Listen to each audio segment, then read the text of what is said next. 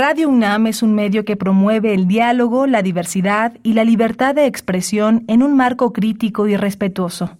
Los comentarios expresados a lo largo de su programación reflejan la opinión de quien los emite, mas no de la radiodifusora.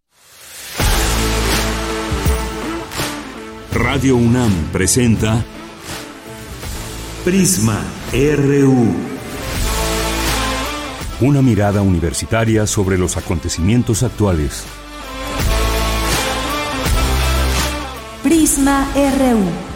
Relatamos al mundo.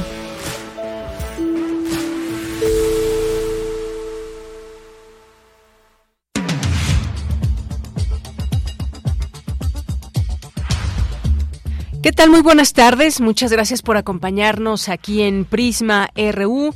Estamos iniciando este informativo del día miércoles 18 de octubre del año 2023. Con mucho gusto les invitamos a que se queden con nosotros en el programa de aquí hasta las 3 de la tarde con mucha información y saludando también por aquí a compañeros de la UACM de la Universidad Autónoma de la Ciudad de México que nos visitan aquí en nuestras instalaciones. Siempre bienvenidos bienvenidas y bienvenidos a estos espacios.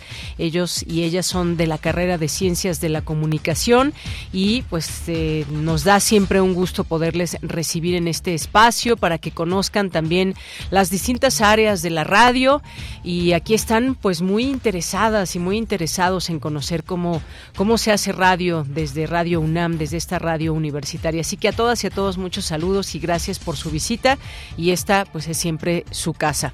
Bien, pues vamos a iniciar y tenemos mucha información el día de hoy. Sigue todo este tema de Israel y Gaza.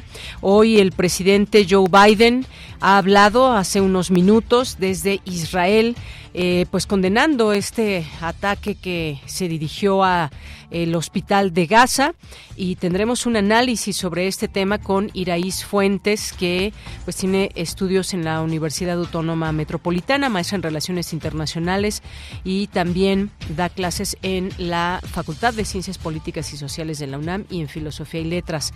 Ese es uno de nuestros temas. Vamos a tener también aquí una mesa de análisis para hablar sobre el agua, la cultura del uso del agua en la Ciudad de México, el ciclo natural del agua, el estrés hídrico ¿Han escuchado este término? Bueno, les platicaremos de qué se trata. Eh, qué población se está viendo afectada. Vamos a tener en nuestra segunda hora, vamos a hablar de las elecciones de Ecuador. Ecuador acaba de tener elecciones el pasado domingo y ganó un empresario muy joven, 35 años. Vamos a platicar al análisis con la doctora Silvia Soriano, investigadora del Centro de Investigaciones sobre América Latina y el Caribe. Y vamos a platicar también del relanzamiento del mapa sonoro de México. ¿Qué significa esto? Bueno, pues acompáñenos para escuchar a la doctora Ana Lidia Domínguez Ruiz. Hoy tenemos secciones también como todos los miércoles y como todos los días, cultura, información nacional e internacional. Así que quédese con nosotros. Yo soy Deyanira Morán y a nombre de todo el equipo le deseo que tenga buena tarde y que nos acompañe. Desde aquí, relatamos al mundo.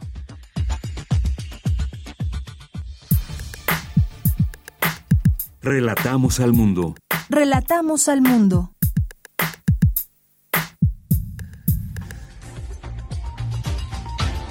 Y estas son las noticias. En resumen, en la información universitaria presenta la UNAM el estudio Estado y Perspectiva del Cambio Climático en México, un punto de partida. Cuenta con las contribuciones de 59 investigadores y expertos provenientes de 18 dependencias de nuestra Casa de Estudios, 10 universidades y centros de investigación de México y del extranjero.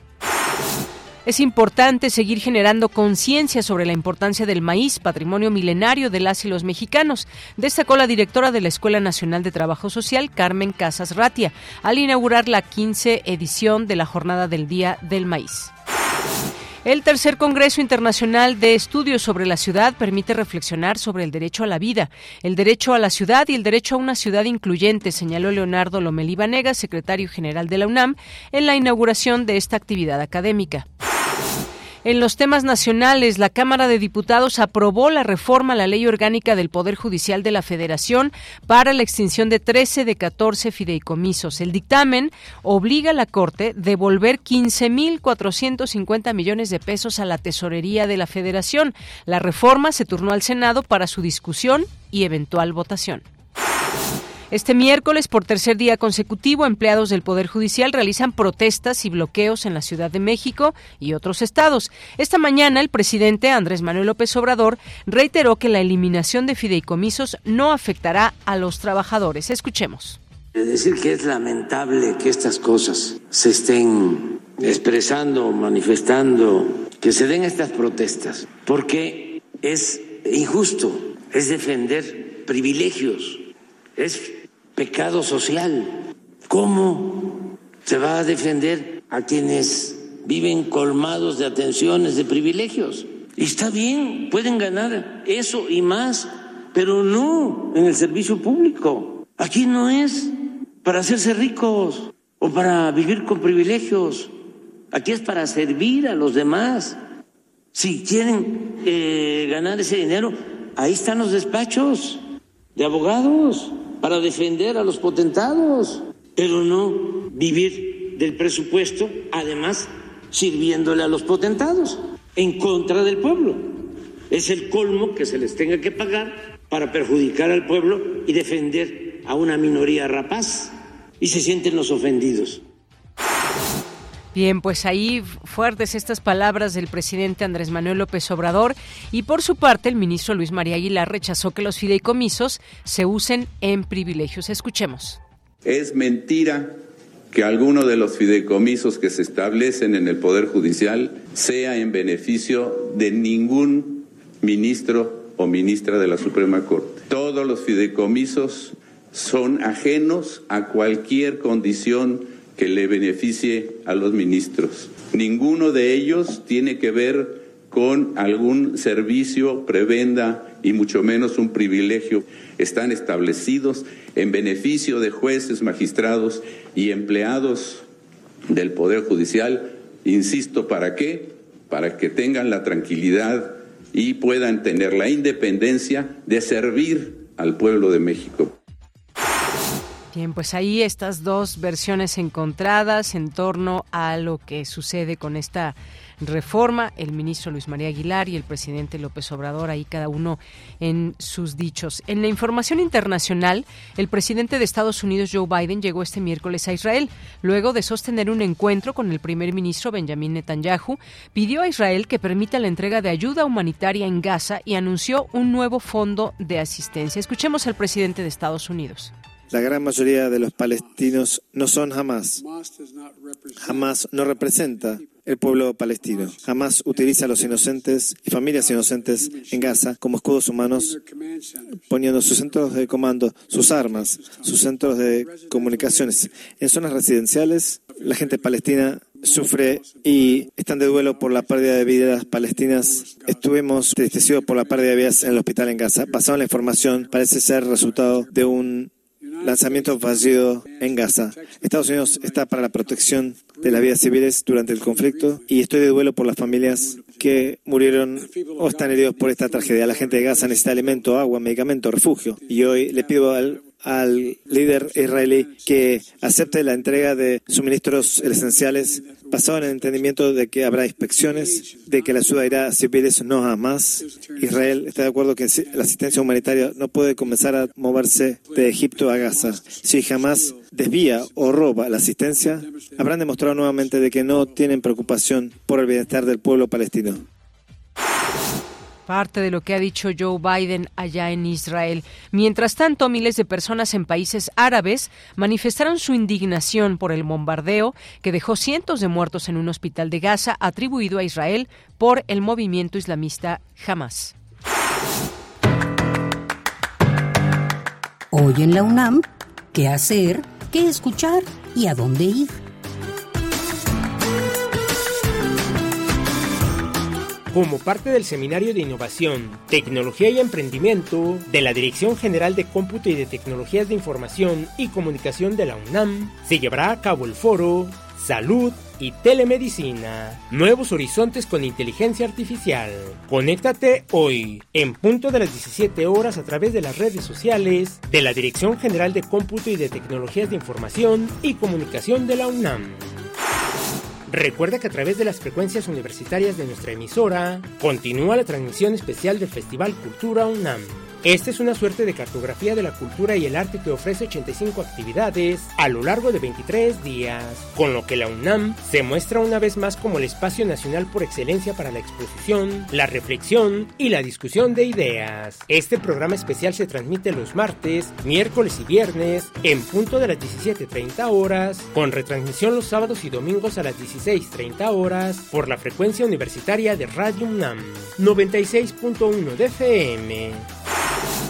Como parte del ciclo Día Mundial de la Animación, organizado por la Sala Julián Carrillo de Radio UNAM, se llevará a cabo la función de largometraje Cubo y la búsqueda Samurai. Un espíritu del pasado trastorna la vida de Cubo. Para sobrevivir deberá localizar una armadura mágica que una vez fue vestida por su padre, un legendario guerrero samurai. Asiste a la función que se llevará a cabo hoy, en punto de las 18 horas en la Sala Julián Carrillo de Radio UNAM.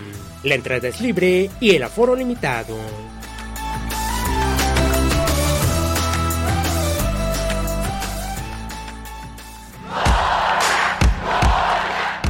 Campus RU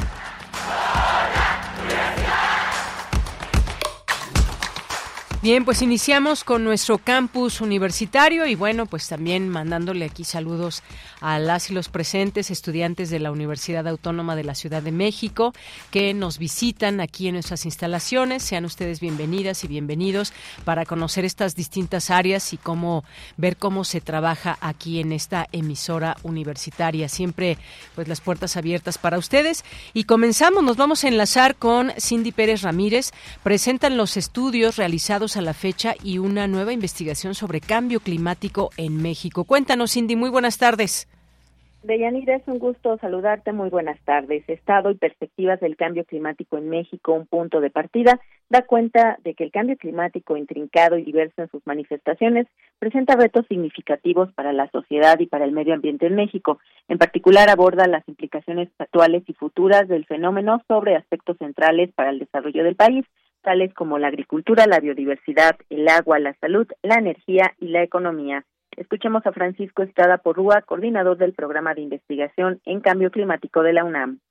En el caso de México, el calentamiento ha sido más rápido, ha sido mayor. La temperatura promedio de México ha aumentado 1.7 grados centígrados. Las tendencias observadas durante el periodo 1980-2018 nos dice que, por ejemplo, para la región centro-occidental del país, ha aumentado 10 días por década la duración del periodo cálido. En el peor de los escenarios, para mediados de siglo, podrían estar rebasando 2.6 grados centígrados, llegando casi a 3 grados centígrados, como es, por ejemplo, el norte del país, y para finales de siglo podríamos estar rebasando los 5 grados centígrados. Los mayores incrementos en el país se dan en el norte y los menores incrementos se dan en el sur, mucho de lo que vamos a ver en esta década y en la que viene es muy difícil que podamos modificar con mitigación de gases de efecto invernadero. Este reporte de investigación subraya la urgente necesidad de construir estrategias y políticas encaminadas a la adaptación, mitigación y transformación de nuestras realidades climáticas y sociales. Alcanzar estos objetivos necesariamente pasa por valorar y apoyar sin reserva el desarrollo del conocimiento científico y humanístico, la educación y la cultura. Bajo un escenario de inacción, los impactos de cambio climático serían enormes. Los costos acumulados por cambio climático durante este siglo serían equivalentes a que hoy perdiéramos entre el 85% del PIB y cinco veces el PIB nacional de México. Para referencia, con pandemia de COVID perdimos 8% del PIB. Gran parte de México para finales de este siglo, a mediados y finales de este siglo, tendrá pérdidas del PIB en distintas regiones del país mayores al 5%. Los centros urbanos son los que van a tener las mayores pérdidas y los que se prevé que estas pérdidas sean más prontas. Aunque llegáramos a cumplir los acuerdos de París, vamos a tener, digamos, daños remanentes muy importantes que van a representar una buena porción del Producto Interno Bruto. Deyanira, el reporte de investigación, estado y perspectivas del cambio climático en México, un punto de partida, cuenta con las contribuciones de 59 investigadores y expertos provenientes de 18 dependencias de la UNAM, 10 universidades y centros de investigación de México y del extranjero. Cindy, muchas gracias y buenas tardes. Muy buenas tardes. Hasta luego. Vamos ahora con mi compañera Virginia Sánchez. Inicia la decimoquinta edición de la Jornada por el Día del Maíz en la Escuela Nacional de Trabajo Social de la UNAM. ¿Qué tal, Vicky? Muy buenas tardes. Hola, ¿qué tal de ella? Muy buenas tardes a ti, al auditorio de Prisma RU. Durante 15 años de trabajo se ha fortalecido un proyecto específico de salud alimentaria para reconocer y visualizar las bondades y necesidades del consumo del maíz y la construcción que se da a partir de este proyecto viene acompañada de redes colaborativas con comunidades, colectivos de artesanos y artesanas, familias agricultoras, artistas de diversos géneros y organizaciones socioambientales y alimentarias, quienes compartirán en esta jornada sus haceres y saberes.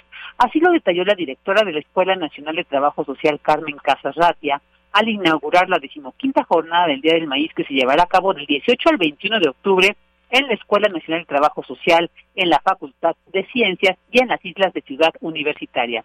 A través de este evento, señaló Casas Ratia, se pretende seguir creando conciencia de la importancia del maíz, patrimonio milenario de las y los mexicanos. Escuchémosla. Estamos convocando justo a continuar sembrando conciencia sobre la necesidad de revalorar y salvaguardar nuestra cultura, las variedades de maíces nativos, defenderlos de las amenazas que representa el cultivo de maíz genéticamente modificado y el uso de plaguicidas como el gilosofato, destrucción de biodiversidad, desintegración de ecosistemas y contaminación del agua, del suelo y el aire. El maíz, además de ser un símbolo de identidad, base de nuestra alimentación, constituye el patrimonio milenario de los mexicanos, de las mexicanas y el eje estructurador del tejido social comunitario, de la milpa, la chinampa y las cocinas tradicionales mexicanas, las cuales encarnan una prodigiosa diversidad biológica, cultural, ambiental y social que mantuvo sana la población durante cientos de años. Por su parte, Liliana Itzel López Olmedo, académica de la Facultad de Ciencias y una de las coordinadoras de las jornadas, destacó el interés que desde esta facultad se ha generado para sensibilizar más allá de la academia sobre el tema del maíz, con el intercambio de saberes de las personas expertas en ello e incorporar otras perspectivas y seguir aprendiendo en colectivo. También detalló algunas actividades. Escuchémosla.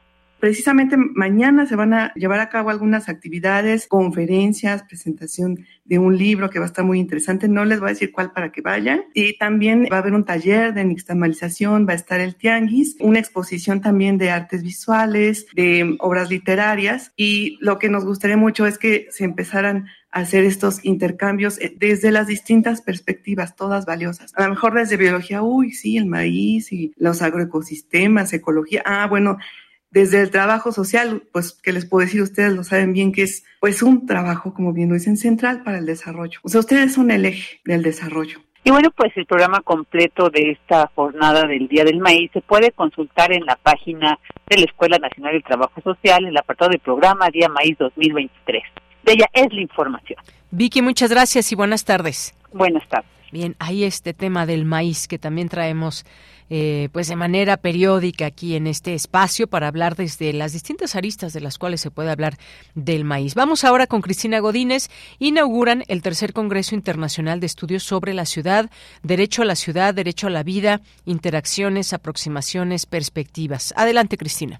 Buenas tardes, Deyanira. Un saludo para ti y para el auditorio de Prisma RU. El tercer Congreso Internacional de Estudios sobre la Ciudad es de relevancia porque permite revisar las conexiones entre el derecho a la ciudad y el derecho a la vida, así como el aprender a coexistir con otras formas de vida expresó Leonardo Lomelí Vanega, secretario general de la UNAM, en la inauguración de este evento. Reflexionar sobre el derecho a la vida íntimamente relacionado con todas las políticas gubernamentales encaminadas precisamente a hacer efectivo este derecho y también con las distintas formas que tiene la sociedad de organizarse para encontrarle nuevos sentidos y nuevos caminos al pleno ejercicio al derecho a la vida. El derecho a la ciudad entendido también como la necesidad de superar barreras y restricciones que muchas veces los propios seres humanos construimos dentro de las ciudades y que limitan nuestras posibilidades de socializar. Derecho a una ciudad incluyente que sin duda debe de conciliar las distintas visiones, los distintos enfoques, las distintas condiciones socioeconómicas en aras de construir un espacio común habitable. Las ciudades pueden ser vistas como conglomerados contradictorios que albergan a la más heterogénea población, señaló Guadalupe Valencia, coordinadora de Humanidades. Estamos conscientes de que los gobiernos de prácticamente todas las ciudades del mundo se han visto rebasados ante el crecimiento urbano constante y desmedido y en la imperiosa urgencia de atender las necesidades emergentes. En ocasiones se ha descuidado el bien social supeditando necesidades, derechos e intereses ciudadanos básicos. Y si bien será imposible solucionar los problemas crecientes, creemos que los estudios inter y transdisciplinarios pueden coadyuvar al mejoramiento sustancial de nuestras metrópolis y de sus habitantes. Los estudios transversales entre, por ejemplo, urbanismo y sociología, geografía y bioética, economía y estudios de género, por citar solo algunos, nos ayudan a entender de modo global problemas y proponer soluciones que abarquen a las mayorías de estas poblaciones. Por su parte, Javier Delgado Campos, coordinador del Programa Universitario de Estudios sobre la Ciudad, dijo que ante la desgarradora realidad que vivimos desde la academia se deben aportar reflexiones y propuestas para un mundo mejor. Vivimos momentos desgarradores eh, en el hospital de de Al-Ahli en Gaza, pero también en México y tantas otras partes del mundo. Nos hacen reflexionar y redoblar la urgencia para que desde la academia aportemos reflexiones, pero sobre todo propuestas. Les proponemos en este Congreso que insistamos en este aspecto tan importante. Lo hemos hecho, pero ahora tal vez más que nunca sea eh, necesario dejar con más fuerza que la UNAM hace propuestas fundamentadas, bien estudiadas y sobre todo viables de llevarse a cabo. Deyanira, el tercer Congreso Internacional de Estudios sobre la Ciudad tiene como sede el auditorio Ricardo Torres Gaitán del Instituto de Investigaciones Económicas. Este es mi reporte. Buenas tardes. Gracias, Cristina. Continuamos. Tu opinión es muy importante. Escríbenos al correo electrónico prisma.radiounam@gmail.com. Bueno, y nosotros seguimos mandando saludos aquí a estudiantes que vienen de la UACM del plantel San Lorenzo Tezonco, ¿verdad? Bueno, pues muchos saludos y bienvenida, bienvenido, compañero. Muchas gracias por estar aquí y nos vamos a la información. Ya está en la línea telefónica la maestra Iraís Fuentes. Ella está realizando un doctorado en estudios feministas en la Universidad Autónoma Metropolitana y es maestra en Relaciones Internacionales por la misma institución, licenciada en Geografía por la Facultad de Filosofía y Letras de la UNAM. En 2019 realizó una estancia de investigación en la Universidad Ferdowsi de Mashhad en la República Islámica de Irán. En el mismo año realizó una estancia académica en el Centro de Estudios de Asia y África del Colegio de México y es profesora de la Facultad de Ciencias Políticas y Sociales eh, y de Filosofía y Letras de la UNAM. Maestra Iraís, bienvenida, muy buenas tardes. Muy buenas tardes, doña Mira. Muy buenas tardes a ti y a todo tu público. Gracias, maestra. Qué bueno eh, poder platicar de estos temas. De ayer a hoy sucedió mucho en el mundo, no solamente en esta zona de la, de la franja de Gaza, donde se bombardeó un hospital eh, y en donde se han estado echando la bolita tanto Israel a Hamas, eh, Hamas a Israel y bueno, se van fijando hay distintas eh, posturas. En este margen pues han habido numerosas manifestaciones, eh, manifestaciones en el mundo árabe en apoyo a Gaza. se habla también de esto que está sucediendo hoy mismo con la visita de Joe Biden a Israel, que bueno, pues está hablando de que se permita esta zona humanitaria para hacer llegar eh, de insumos básicos a esta población que está sufriendo. Pues muchos elementos por dónde empezar. En principio, pues me parece esta información muy grave, que no se sepa de dónde vino ese esa explosión, ese bombardeo al hospital, maestra. Claro. Bueno, primero eh, comentar la gravedad de, este atentado, ¿no? El, atentado directo a un hospital, un hospital al justamente hace eh, pues prácticamente unas horas el día de ayer por parte justo de las fuerzas eh, israelíes. Esto porque eh, unos minutos después, unas horas después de haber perpetrado este este ataque, las mismas fuerzas israelíes, el primer comunicado que lanzaron fue que con anterioridad se había dicho a esas poblaciones, a esos territorios, incluido ese territorio donde se encuentra el hospital Al-Ahli, que en los días anteriores se había establecido un comunicado de que fuese evacuado, ¿no? porque estamos hablando de la zona norte. Entonces la estrategia era evacuar en la medida de lo posible y entre comillas esta zona porque era el considerado territorio de guerra. Por supuesto, era es muy difícil evacuar ese territorio, especialmente si estamos hablando de que es una zona en donde existen diferentes hospitales, ¿no? Como es el caso del hospital Al-Ahli. Es complicadísimo eh, evacuar a, a personas que están heridas, ¿no? Que están agonizando en operaciones, cuando no hay camillas, cuando no hay ambulancias, no hay los elementos para poder trasladar a toda esta cantidad eh, de población, que estamos hablando de cientos de personas, eh, y por supuesto, ¿no? También se pone en entredicho esta esta esta propia posición o este compromiso ético de, de las mismas eh, fuerzas de salud, las mismas el personal de salud que pues tenía la opción de, irse y dejar a los pacientes en este hospital Alajli, pero claro, no deciden quedarse para atender a estos a todos estos sujetos eh, eh, heridos eh, y demás. ¿no? Cabe decir también que los ataques a, hospitales o centros de, que se consideran como seguros, como hospitales, escuelas, orfanatos y demás, pues están prohibidos dentro del propio derecho humanitario, derecho internacional humanitario. Estos espacios están protegidos supuestamente internacionalmente de todo, toda forma de ataque en caso de guerra.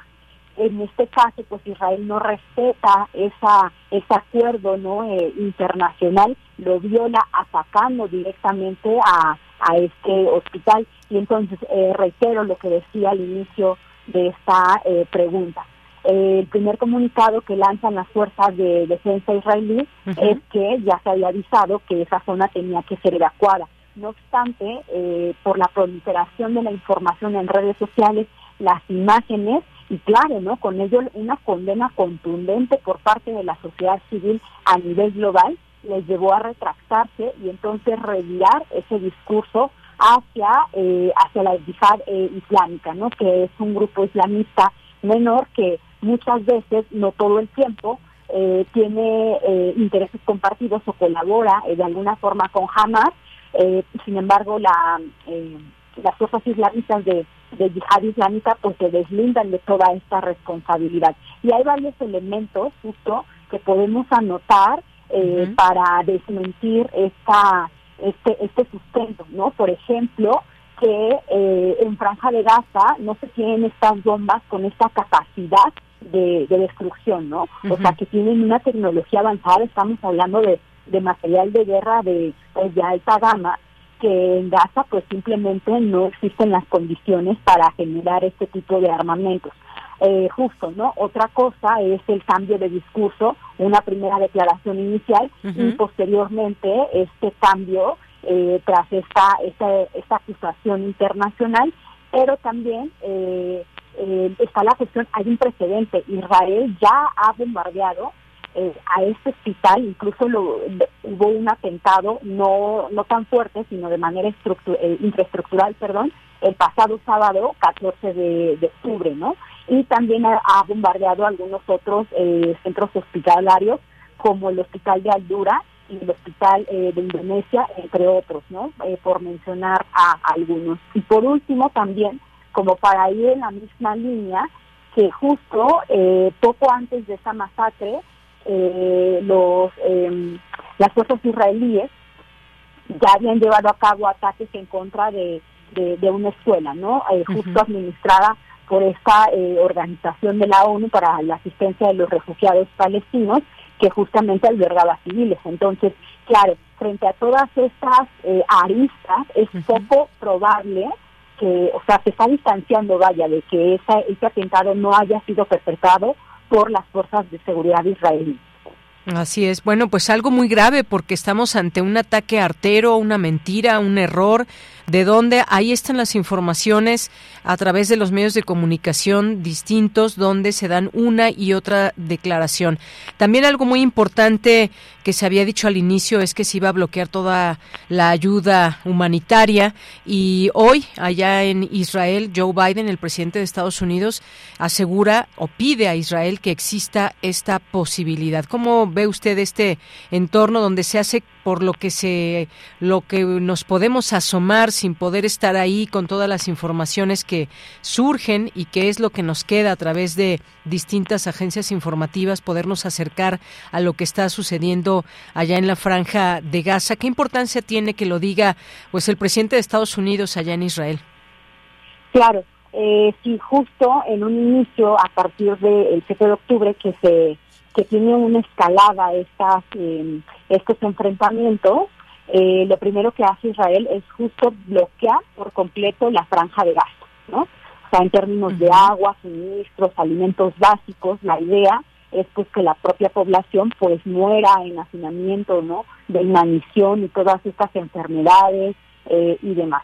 Sin embargo, esto como eh, bien lo, eh, lo comentas, Yanira, eh, uno de los objetivos de la visita de Joe Biden a Israel fue precisamente esto, ¿no? O sea, por una parte, esto es un mensaje contundente, Joe Biden está lanzando un mensaje contundente de su apoyo, eh, de su apoyo restricto al Estado de Israel frente a esta guerra que está eh, llevando a cabo, ¿no? Esta guerra genocida.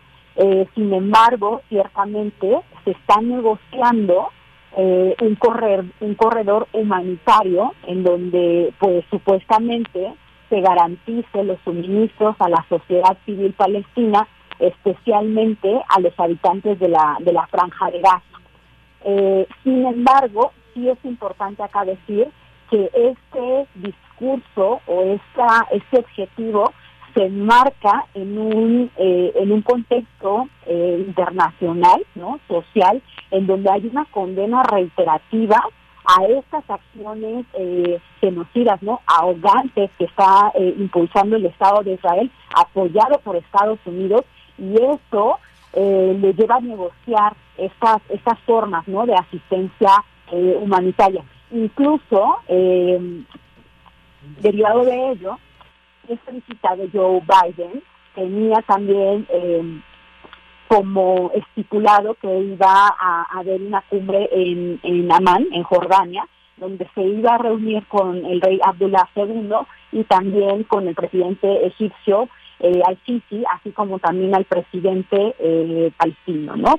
Este, sin embargo, después de estos atentados, claro, ¿no? Eh, estos, estos sujetos, estos sujetos actores internacionales se retiran de esa posibilidad de, de entablar un diálogo en este momento. No sabemos si más adelante se vuelve a retomar con Estados Unidos, ¿no? Por este mensaje que lanza tan preciso del apoyo eh, abierto a Israel. Entonces, ese corredor, esa ayuda humanitaria que está planteando el día de hoy eh, Joe Biden, eh, pues suena, eh, es estratégica, vaya, quiero decir con esto. Puede, claro, que sí se construya, sin embargo, acá eh, lo que nos está lanzando con esta premisa de vamos a, generar todo un corredor de ayuda humanitaria, es que no van a parar la guerra, no van a hacer intentos de parar una guerra entre Hamas y, y el Estado de Israel, ¿no? No se presenta como una opción, por lo menos en este momento, en, en, relación con ambas, con ambas administraciones, tanto la de Netanyahu como la de Joe Biden. Entonces ahí hay un mensaje contundente de que van a continuar y que sus acciones como de negociación, entre comillas, pues se limitan a eso, ¿no? Asegurar al menos eh, que esa ayuda humanitaria pues llegue a la franja de Gaza. Entonces, estamos esperando que este conflicto desafortunadamente todavía siga escalando de, eh, por el apoyo que ha recibido y que sigue recibiendo el Estado de Israel a pesar de todos eh, estos atentados que ha realizado en contra de la población palestina desde el 7 de, de, de octubre, ¿no? Para, para claro. verlo en términos coyunturales. Pues sí, terrible todo esto porque incluso pues se prepara ya está también esta incursión vía terrestre que eso pues es prácticamente como pues imaginar que se quiere limpiar esta, esta zona. Usted apunta algo muy importante también, no van a parar la guerra, por lo que se ve, se pide esta ayuda humanitaria que pueda estar ahí entrando a esta franja de Gaza, pero creo que los videos y las fotografías son eh, ilustran por sí sola lo que es esta guerra, ver a niños asomados en, en edificios eh, completamente derruidos, niños ensangrentados en este hospital y eh, a la par, pues protestas en todo el mundo prácticamente o en muchas partes del mundo. Hay una hay un, un medio, Euronews, dice protestas en todo el mundo contra la violencia general de la guerra entre Israel y Hamas. Y maestra, si me lo permite, porque creo que este es un tema que va a seguir y debe, debemos seguir hablando de él, están otros aspectos que me gustaría abordar y que por cuestiones de tiempo no los podemos abordar en este momento, que pudiéramos seguir platicando con usted en otro momento para abordarlos, como este, pues esta animadversión, este odio que también se genera eh, cuando hay una guerra como esta y qué pasa, por ejemplo, con la población palestina. Si me lo permite, ojalá que podamos seguir hablando de ese tema en otro momento. Por supuesto, con mucho gusto, porque claro, ¿no? Como eh, bien lo apuntas, es necesario voltear a ver nuevamente a la sociedad palestina, porque frente a esta, este espectáculo de la violencia eh, directa, pues queda invisibilizada desafortunadamente.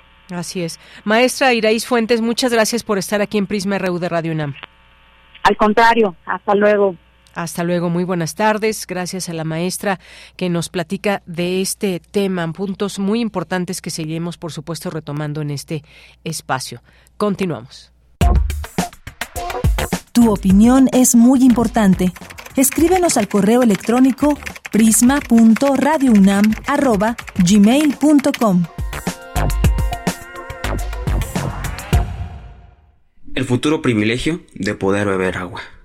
La contaminación y el estrés hídrico son los principales factores que generan la escasez del agua.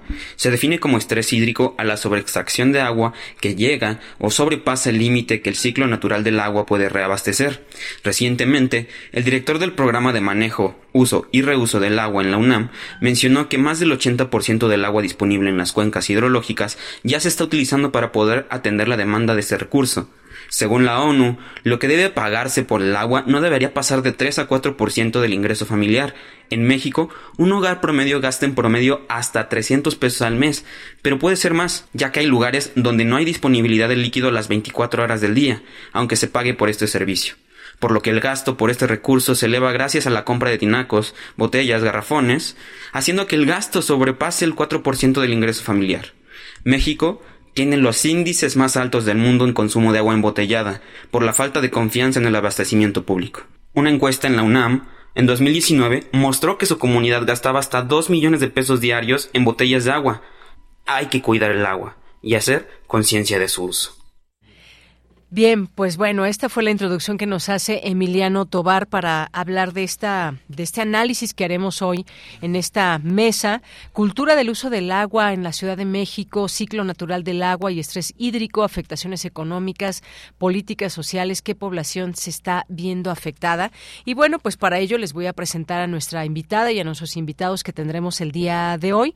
Eh, Diana Laura eh, Manrique Manríquez Guzmán es bióloga, es egresada de la Facultad de Ciencias sus estudios de maestría los realizó en la FES Iztacala, con temas relacionados a contaminación por plástico en el lago de Xochimilco y sus eh, efectos en los organismos acuáticos. Actualmente es estudiante de doctorado del posgrado de Ciencias Biológicas, forma parte de proyectos relacionados a los cuerpos de agua en la Ciudad de México y en el Estado de México en el Laboratorio de Microecología Ambiental. Bienvenida, Diana Laura. Muchísimas gracias.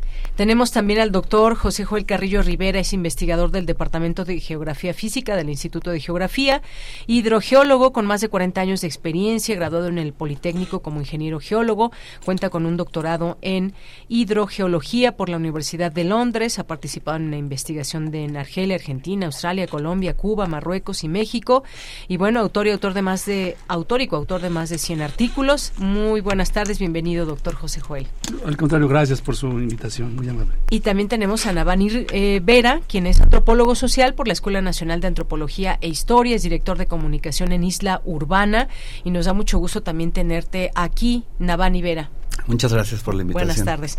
Pues vamos a entrar a este tema porque el tiempo siempre nos apremia y a mí me gustaría eh, preguntarles sobre pues cuando hablamos de cultura del uso del agua en la Ciudad de México, ¿a qué nos referimos? ¿A qué nos estamos refiriendo? Siempre se nos habla, hay que ahorrar agua, hay que cuidar el agua, pero ¿a qué nos referimos con cultura del uso del agua en la Ciudad de México? ¿Quién quiere empezar? Pues si quieren empiezo yo, este pues creo que una es la que existe y otra la que creo que debería ser la ideal, digamos, en términos de cultura del agua, como le hemos llamado, ¿no? esta parte donde eh, pues nos dicen que necesitamos ahorrar agua, que sabemos que tenemos una crisis eh, con este recurso, em, pero por otro lado, eh, creo yo que no estamos del todo enterados y enteradas realmente de la historia del lugar que habitamos. Nos, tenemos esta mitología donde esta ciudad eh, se estableció en la época prehispánica en medio de lagos donde sucedieron ciertas cosas y luego de pronto vivimos en una realidad donde tenemos varios cientos de miles de personas o millones incluso que tenemos problemas de acceso al recurso. Entonces creo que hay como una desconexión de, de lo que venimos, donde estamos y sobre todo qué papel activo tenemos la sociedad eh, no es dentro de nuestras casas, pero también que podemos, digamos, o debemos exigir a autoridades, empresas y demás industrias que hacemos uso del agua. Entonces, en términos prácticos, creo que la cultura del agua eh, que tenemos es una que todavía no permea del todo en toda la población y que nos tiene en una situación, creo yo, pues de crisis. De crisis. Y justamente de ahí voy a la siguiente pregunta. Muchas gracias, eh, doctor Navani. Eh, le pregunto al doctor eh, José Joel, estamos en, ¿por qué está, cuando hablamos de crisis, por qué decimos que estamos en crisis? ¿Qué pasa con el tema del agua que estamos en crisis? Ah, bueno, es por una situación bastante interesante, porque se nos ha convencido de que no tenemos agua. Ese es el primer punto. Y pero además, después de que nos convencen de que no tenemos agua, nos dicen, pero no te preocupes, aquí tengo la solución. Y la solución va en agua embotellada, este va en plantas desaladoras de agua de mar, en presas, ¿sí? que todo esto causa un montón de problemas ambientales que no me dejarán aquí este, mentir. Y pero, por otro lado, vuelvo a repetir, convencen a la gente de que no tenemos agua, cuando la mayor parte del agua que tenemos está en el subsuelo. el 97% del agua que tenemos aquí y en muchas otras partes del mundo está en el subsuelo. Y, y, se evita, y se está evitando que eso se conozca. Se lo puedo decir, la, la referencia ahí están a nivel internacional, de cómo están desapareciendo las, las instituciones de investigación al tema, ¿sí? y cómo no se permite básicamente que haya una difusión de los pocos conocimientos que se han generado. Así es. Básicamente. Muy bien. Pues muchas gracias, gracias, eh, doctor. Y yo le preguntaría eh, también ahora a la doctora Diana Laura Manríquez en torno a ese tema, dando seguimiento. Cuando hablamos de estrés hídrico, ¿a qué nos referimos? ¿O por qué esto que nos comentaba el doctor? Hay agua, pero ¿qué pasa entonces? ¿Cómo es que, pues también hay muchos temas de negocios o me refiero que ahora consumimos mucha agua embotellada, el plástico que llega también y contamina. Pero ¿cómo entender este esta parte del estrés hídrico y del el agua en la ciudad? Bueno, yo sí estoy de acuerdo con el doctor de que la mayoría del agua está en la parte subterránea, pero la infraestructura que ya tenemos aquí en la CDMX está enfocada a el sistema eh, epicontinental en la superficie, ¿no? Eh, principalmente aquí en la Ciudad de México con el sistema Río Lerma y Cuchamala.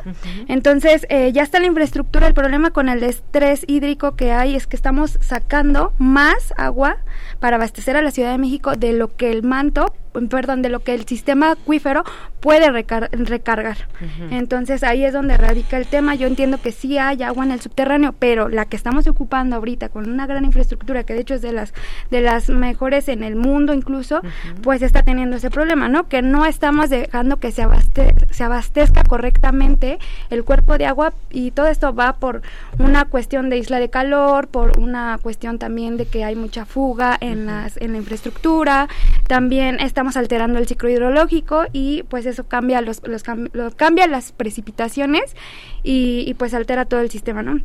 Entonces, este, pues no nada más es la disponibilidad de agua, no nada más es el hecho de que estamos quitando un montón de agua, sino que el agua que hay, que queda, pues está súper contaminada. Entonces, es estrés hídrico porque no existe eh, la disponibilidad y porque además no tiene la calidad que debería de tener que es lo que usted me está eh, mencionando ahorita con lo del plástico. De hecho, ahorita yo me estoy dedicando a ver en una de las presas de, de, de en Valle de Bravo, a la contaminación por micro, microplásticos, ¿no? Que de hecho el sistema pues no, no está preparado para ese tipo de contaminación y no sabemos qué es lo que está pasando. Y otro tipo de contaminantes, ¿no?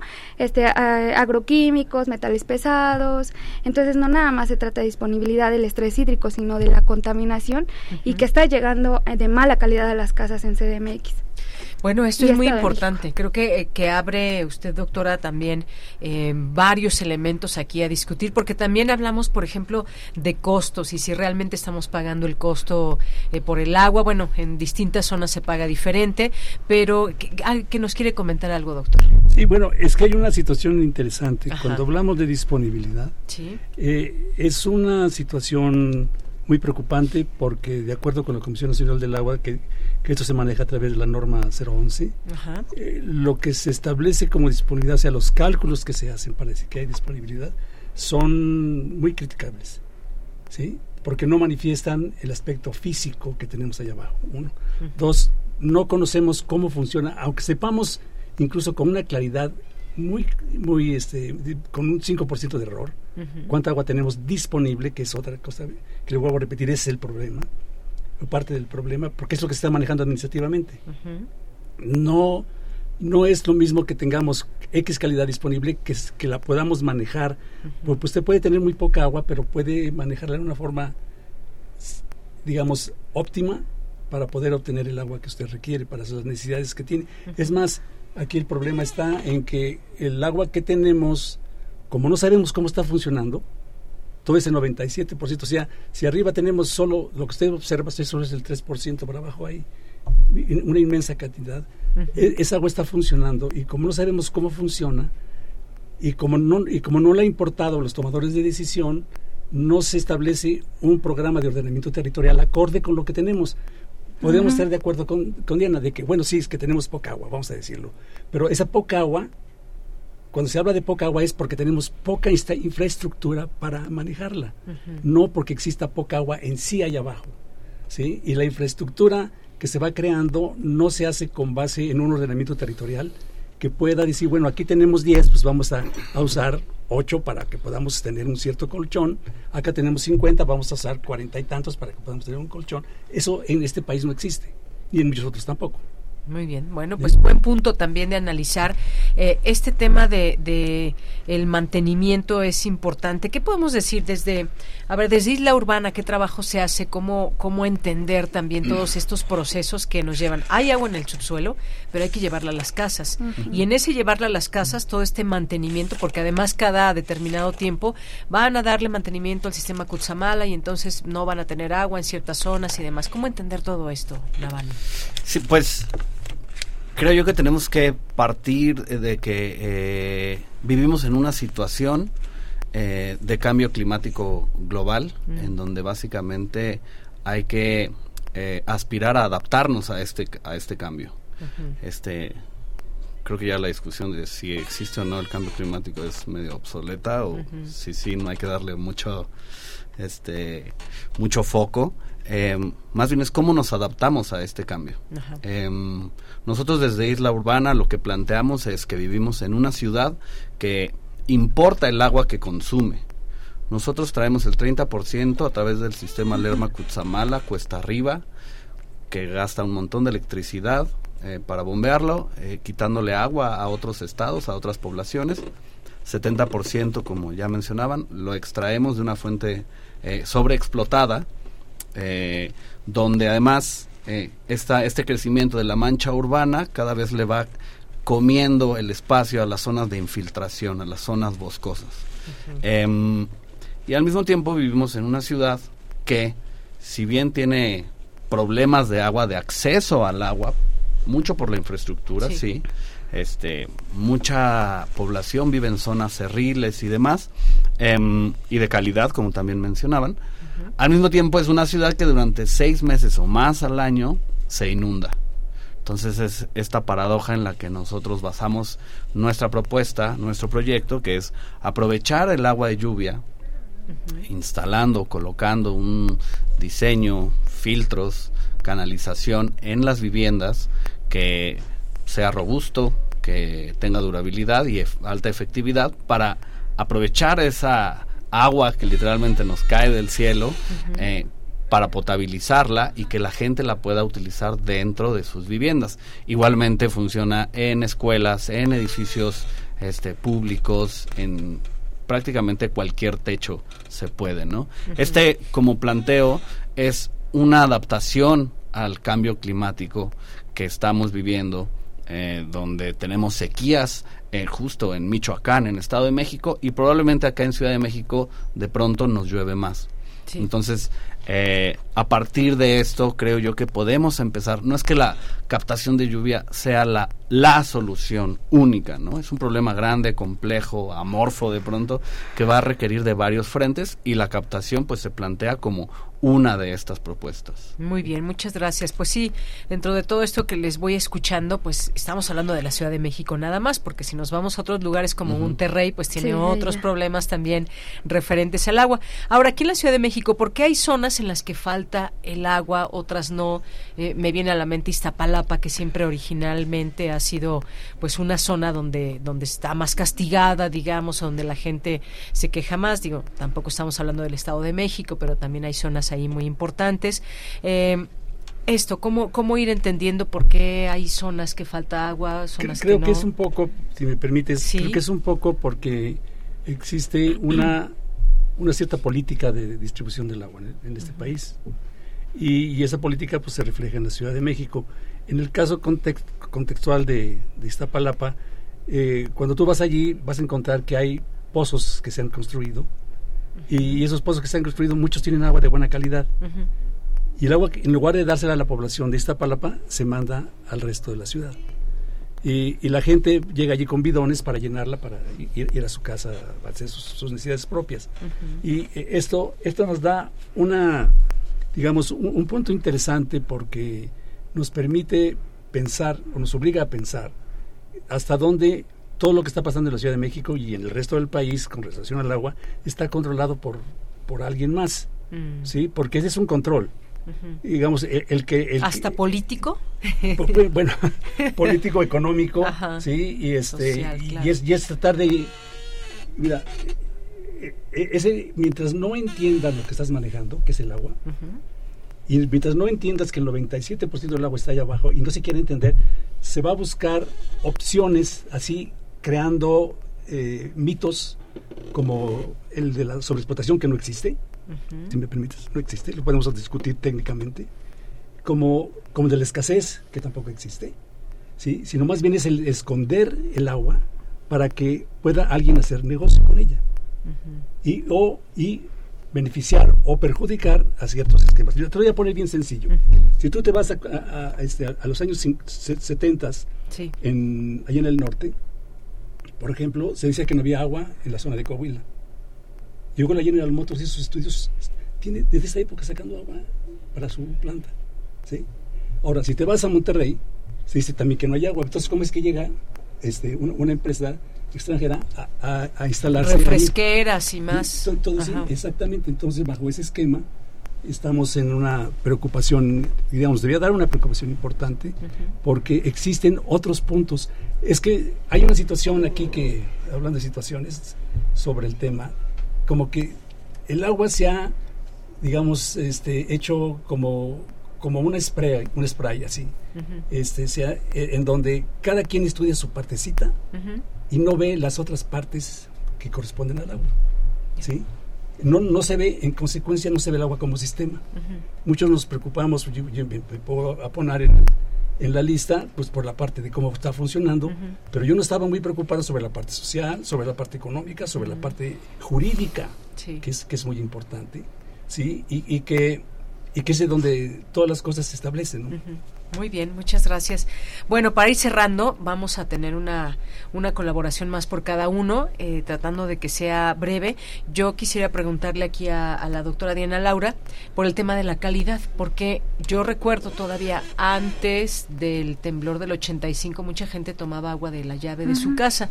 Después de eso, pues bueno, con los derrumbes y demás hubo muchas cosas, la infraestructura se afectó, pero pues ya tiene mucho que pasó el temblor del 85 y ahora pues nos cuidamos mucho del agua, o hervirla o mejor tomarla de garrafón. ¿Son ideas creadas o realmente cómo es la calidad del agua? No, sí, la calidad del agua está afectada. Sí, eso sí es definitivo, ¿eh?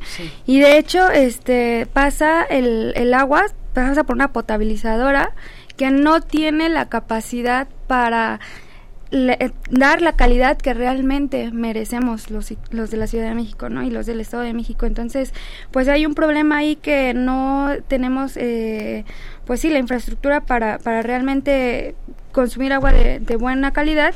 Y pues yo, eh, nosotros lo que tratamos de hacer es tratar de comprender el problema porque y, y abrir los ojos y decir, ¿sabes qué? Hay este un montón de metales pesados, hay un montón de este cianotoxinas mm. que no se están tratando y pues nosotros estamos muy confiados de que abrimos la bueno, de que abrimos la llave y estamos este consumiendo un agua saludable, pero la mayoría no cumple con las normas que deberían de ser tanto de bacterias como de metales pesados. Entonces, ¿qué es lo que está pasando? Que cuando se pide una una prueba de calidad de agua, los datos no están reflejando lo que la realidad es. ¿Por qué? Porque no les conviene que sepamos que el agua que nos llega. Entonces, este, pues nada más eh, dejar eso ahí que no, no nos están diciendo la verdad de la calidad del agua que tenemos en nuestras casas. Muy bien. Pues se nos acaba el tiempo, tenemos un minuto para cada uno para que pues ya podamos salir y terminar esta esta mesa tratando de dejar pues algo a nuestro público en referencia a este a este tema. Doctor. bueno, pues nada más para terminar y, tomando lo que está comentando Diana, eh, seguro que tiene razón, ella está hecho, ella de seguro ha hecho muchos estudios al tema, pero la, situación está aquí que el agua subterránea no es solo como si fuera agua de un tinaco, tiene muchos lo que nosotros llamamos flujos y esos flujos tienen diferente calidad. Mm. Entonces aquí por eso sigo insistiendo que es importante saber cómo funciona, porque si nos dirigimos a ciertos flujos específicos no van a tener los problemas, por ejemplo, que se, que se tienen ahorita de, de, este, de calidad del agua, porque eh, se, se, pueden se pueden obviar, ¿sí? Entonces, bajo ese esquema eh, es el reto, pero como que es un reto que el gobierno federal, federal no quiere enfrentarse. muy bien, muchas gracias. Navani, ¿con qué bueno, cierras? A manera de cierre, nada más creo que estamos en un momento donde se, la realidad nos está exigiendo a todos sociedad civil, sociedad civil organizada, gobiernos, empresas, industrias, eh, tomar conciencia sobre la situación e informarse. Em, de nada sirve que nos pongan campañas donde digan nada más cuida el agua si no entendemos y contextualizamos a profundidad el, la problemática, ¿no? Entonces, creo yo que seguir hablando del tema, que se sigan abriendo espacios sobre estos, profundizar sobre el tema. El doctor menciona que no hay sobreexplotación. Es bueno que, que haya puntos encontrados y que nos informemos y, y, vayamos más a profundidad sobre ese tema, pero sin duda es un tema que nos atañe a todas y a todos por igual. Así es, sí. Pues no, no queríamos dejar pasar de hablar de este de ese tema tan importante. Quienes habitamos la Ciudad de México y cuando hablamos del agua, pues de pronto pues nos podemos hacer muchas ideas en la cabeza, pero qué es lo que realmente pasa, qué dicen las expertas, los expertos referente al tema de calidad, mantenimiento, todo un sistema que transporta el agua. Y bueno, pues ya tampoco hablamos mucho de costos, pero el costo que se paga en algunas zonas es más alto que en otras y también tiene que ver con pues esa mirada tal vez también política eh, de cómo a uno y otro lugar se le cobra distinto, ¿no? Sí, incluso que no se cobra, tiene un subsidio muy alto, entonces a la, gente no no pagamos tanto por el agua y eso hace que no, pagamos en realidad lo que se debería de pagar. Se debería, porque está subsidiado. un pequeño punto importante que ya que hablar colegas sobre, sobre esto, es que el, el, más del 80% del agua que se usa en el país la paga, la, digo, la usa la agricultura y la agricultura no paga un centavo, bueno, o tiene, tiene, tiene cuota cero. Así es. Sí. Importante mencionar. ahí está el punto, ¿no? Este punto. Y, y, entonces el resto del 20, el resto 15, 20% es lo que usamos nosotros y nosotros sí pagamos. Así es. Así de sencillo. Bueno, pues muchas gracias. Qué interesante poder escuchar sus, sus voces y sus, eh, sus eh, pues enfoques sobre este tema del agua. Muchas gracias Navani Vera, doctor José Joel Carrillo Rivera, doctora Diana Laura Manríquez. Muchas gracias por estar aquí. Al contrario, gracias por la invitación. Gracias. Bien, tenemos que irnos a un corte y regresamos. Prisma RU. Relatamos al mundo.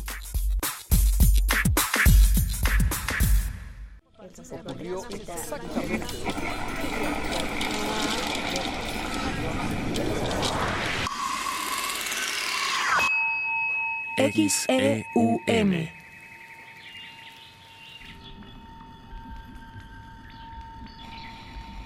Radio UNAM. Experiencia sonora.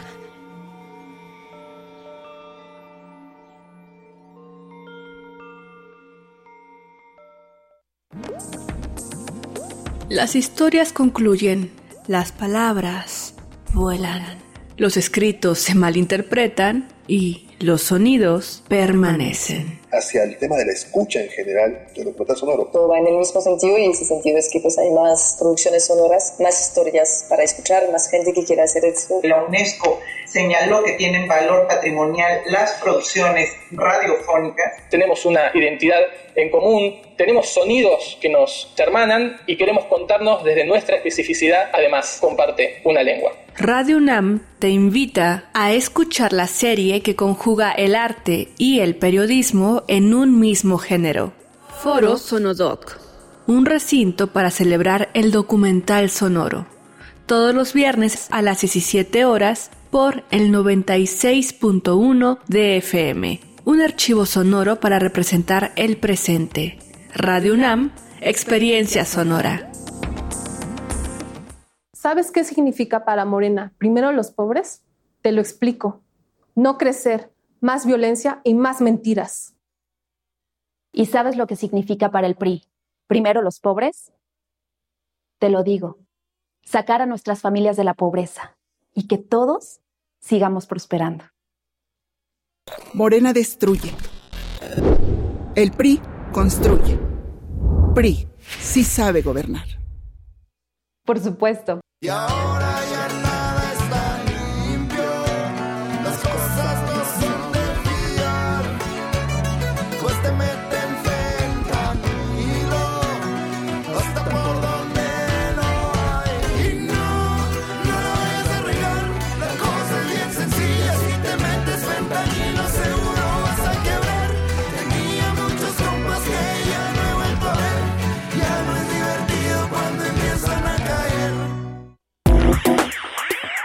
Queremos escuchar tu voz. Síguenos en nuestras redes sociales. En Facebook como Prisma RU y en Twitter como arroba PrismaRU.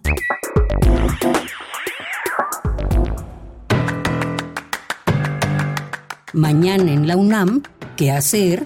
¿Qué escuchar? ¿Y a dónde ir? La Facultad de Ciencias de la UNAM organiza la exposición, conferencia y presentación del libro Día del Maíz, que se llevarán a cabo mañana jueves 19 de octubre de 9 a 18 horas en el auditorio del edificio Moscali y la explanada de la Fuente Prometeo de la Facultad de Ciencias de la UNAM. Mañana no te puedes perder Silencio y Memoria, la herencia de la esclavitud y la trata de esclavos, una producción de Radio Nederland bajo la conducción de Raquel Bruno. Mañana jueves 19 de octubre nos ofrece la retransmisión del capítulo titulado Consecuencias de la trata. El comercio transatlántico desarrollado durante cuatro siglos entre Europa, África y América expandió la trata de esclavos en dimensiones antes desconocidas. ¿Cómo cuantificar el impacto de un proceso de esta magnitud y duración? Sintoniza mañana jueves en punto de las 10 horas el 96.1 de FM. La Coordinación de Universidad Abierta, Innovación Educativa y Educación a Distancia de la UNAM organiza la primera jornada de inteligencia artificial generativa UNAM 2023, que tiene como propósito explorar los usos, las posibilidades y posibles futuros de la inteligencia artificial generativa en la educación media superior y superior para su aplicación efectiva y ética. La primera jornada de inteligencia artificial generativa UNAM 2023 se llevará a cabo a distancia el 23 y 24 de octubre. Para mayores informes ingresa al sitio oficial de la Coordinación de Universidad Abierta, Innovación Educativa y Educación a Distancia de la UNAM. Para Prisma RU, Daniel Olivares Aranda.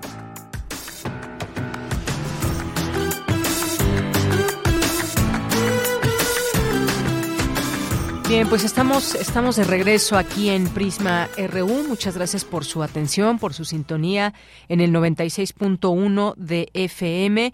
Nos da mucho gusto siempre saber que están ahí detrás de su radio, de su teléfono, allá en casa, en el trabajo, donde quiera que nos estén escuchando. De verdad, muchas, muchas gracias por su eh, sintonía.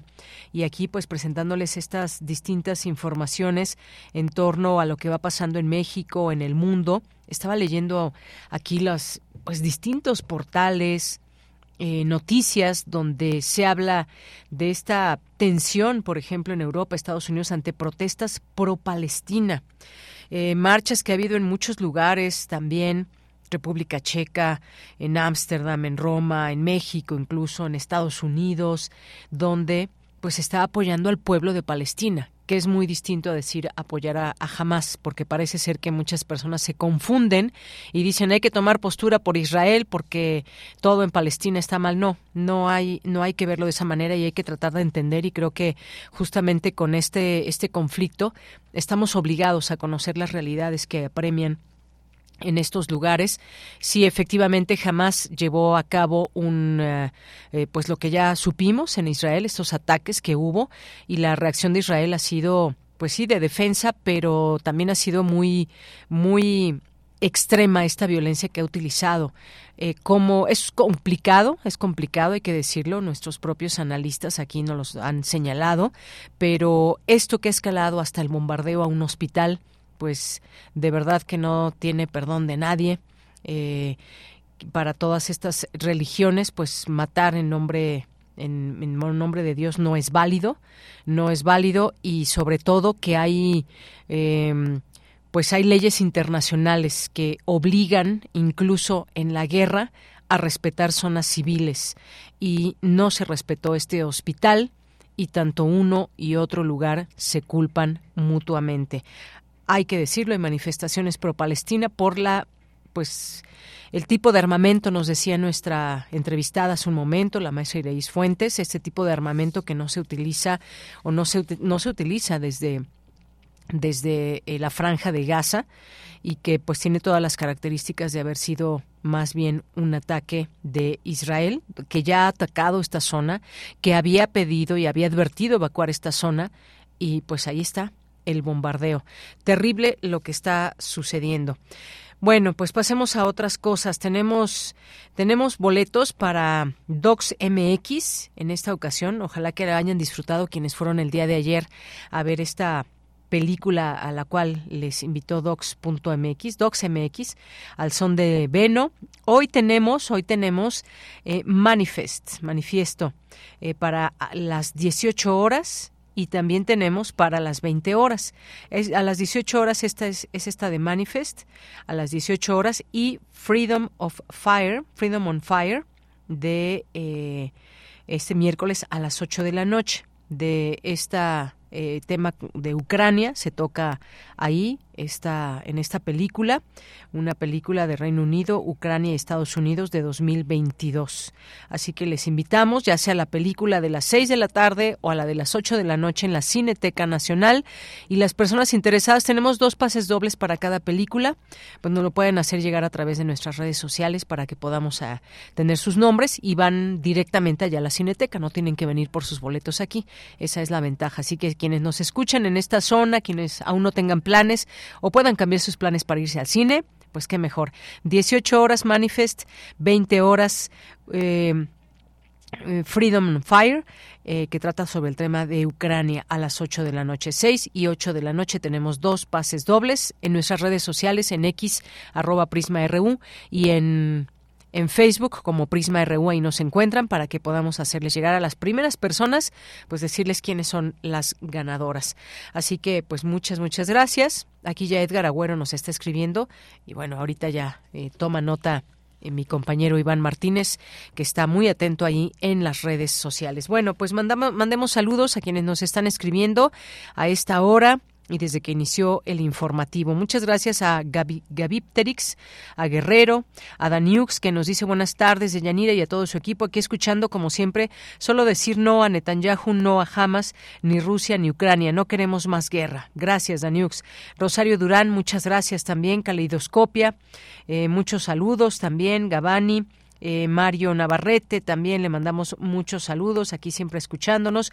Oscar Sánchez, gran charla, eh, brindo buena información para entender la situación de escasez de agua y su mala calidad. Tristemente, siempre está inmerso el tema político. Gracias, Oscar.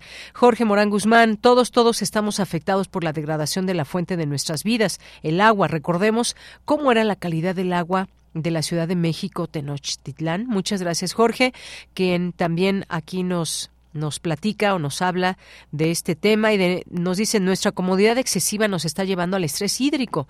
Utilizo filtro para el consumo de agua. ¿Sirven realmente estos filtros?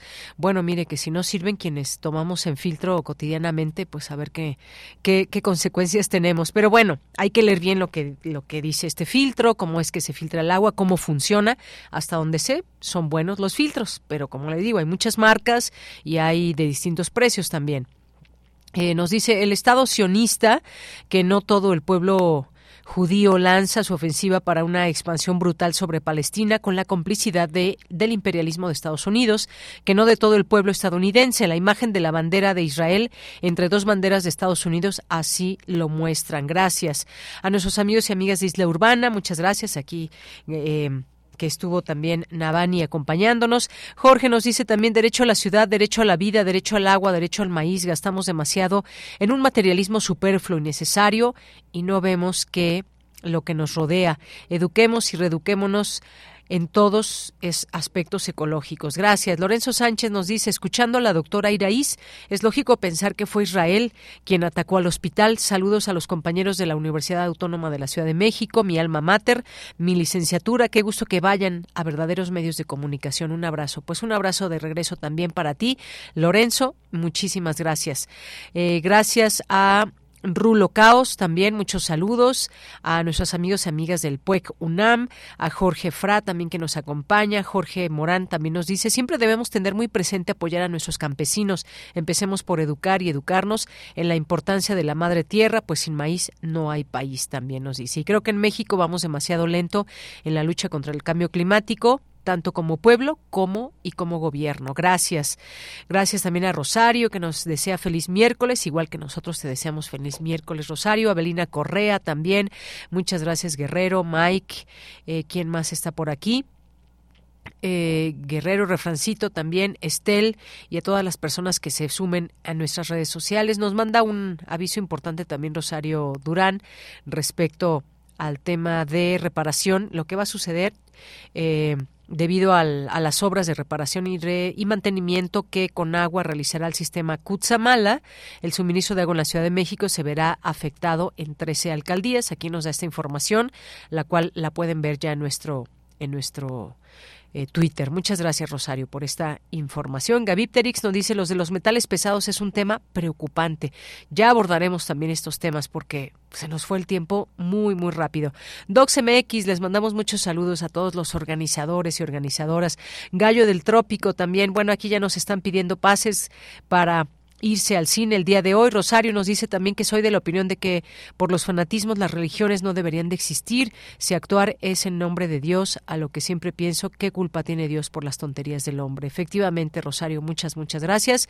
Y pues continuamos con la información en esta segunda hora de Prisma R1. Nos vamos a la sección de sustenta. Investigador universitario afirma que las chinches no transmiten ninguna enfermedad a los seres humanos. En esta primera entrega, Daniel Olivares nos habla de las características de estos insectos hematófagos y su posible presencia en los espacios eh, o su no presencia en los espacios universitarios. Adelante.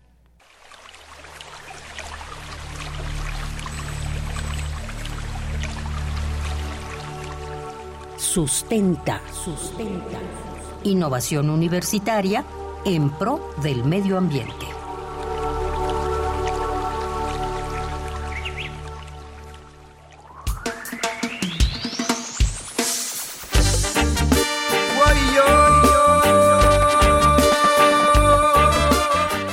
Muy buenas tardes a todos los radioescuchas que día con día sintonizan este espacio informativo de Prisma R1. Soy Daniel Olivares Aranda y me da mucho gusto que me acompañen en una entrega más de Sustenta. Hoy hablaremos acerca de unos insectos que en las últimas semanas han sido tema en los medios de comunicación, redes sociales, comunicados oficiales, asambleas estudiantiles y conversaciones entre la comunidad universitaria. Se trata de las chinches. Para conocer más al respecto, conversamos con el doctor Alfonso de la Vega Rivera, subdirector de la Coordinación Universitaria para la Sustentabilidad de la UNAM, encargado del tema de los campus sustentables.